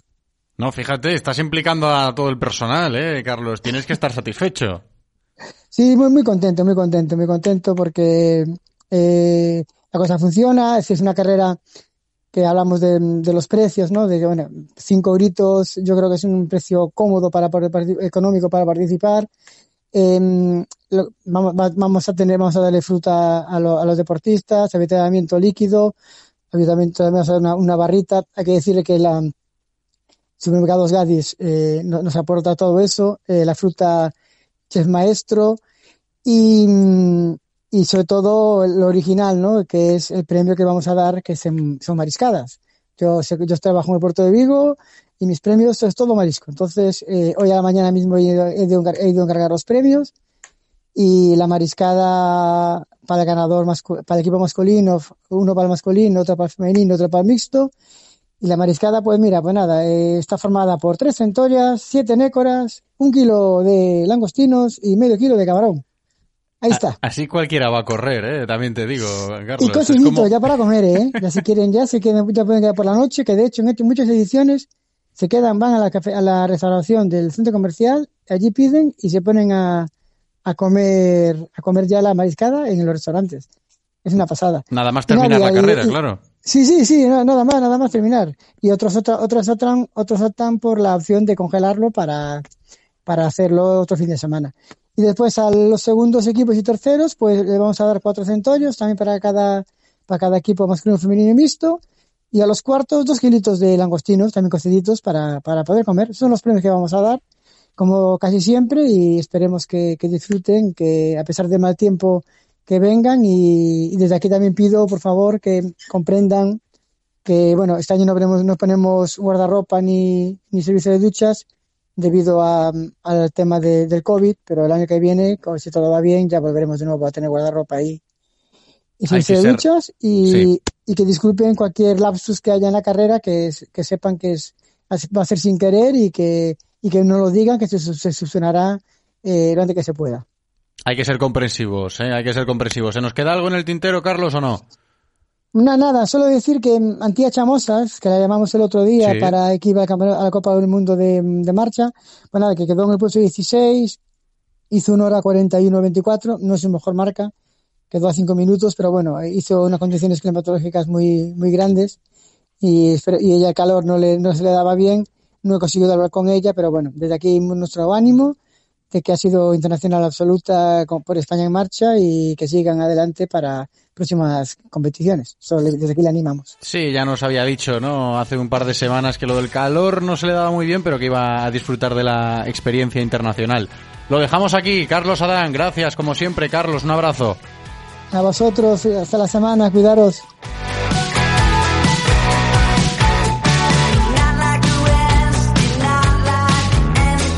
Y con esto llegaremos a las 3 de la tarde, se acaba directo Marca Vigo, cerramos la programación local. Gracias Andrés por cumplir en la cabina técnica como siempre. Gracias a vosotros por estar al otro lado escuchándonos. Me despido hasta mañana. Chao.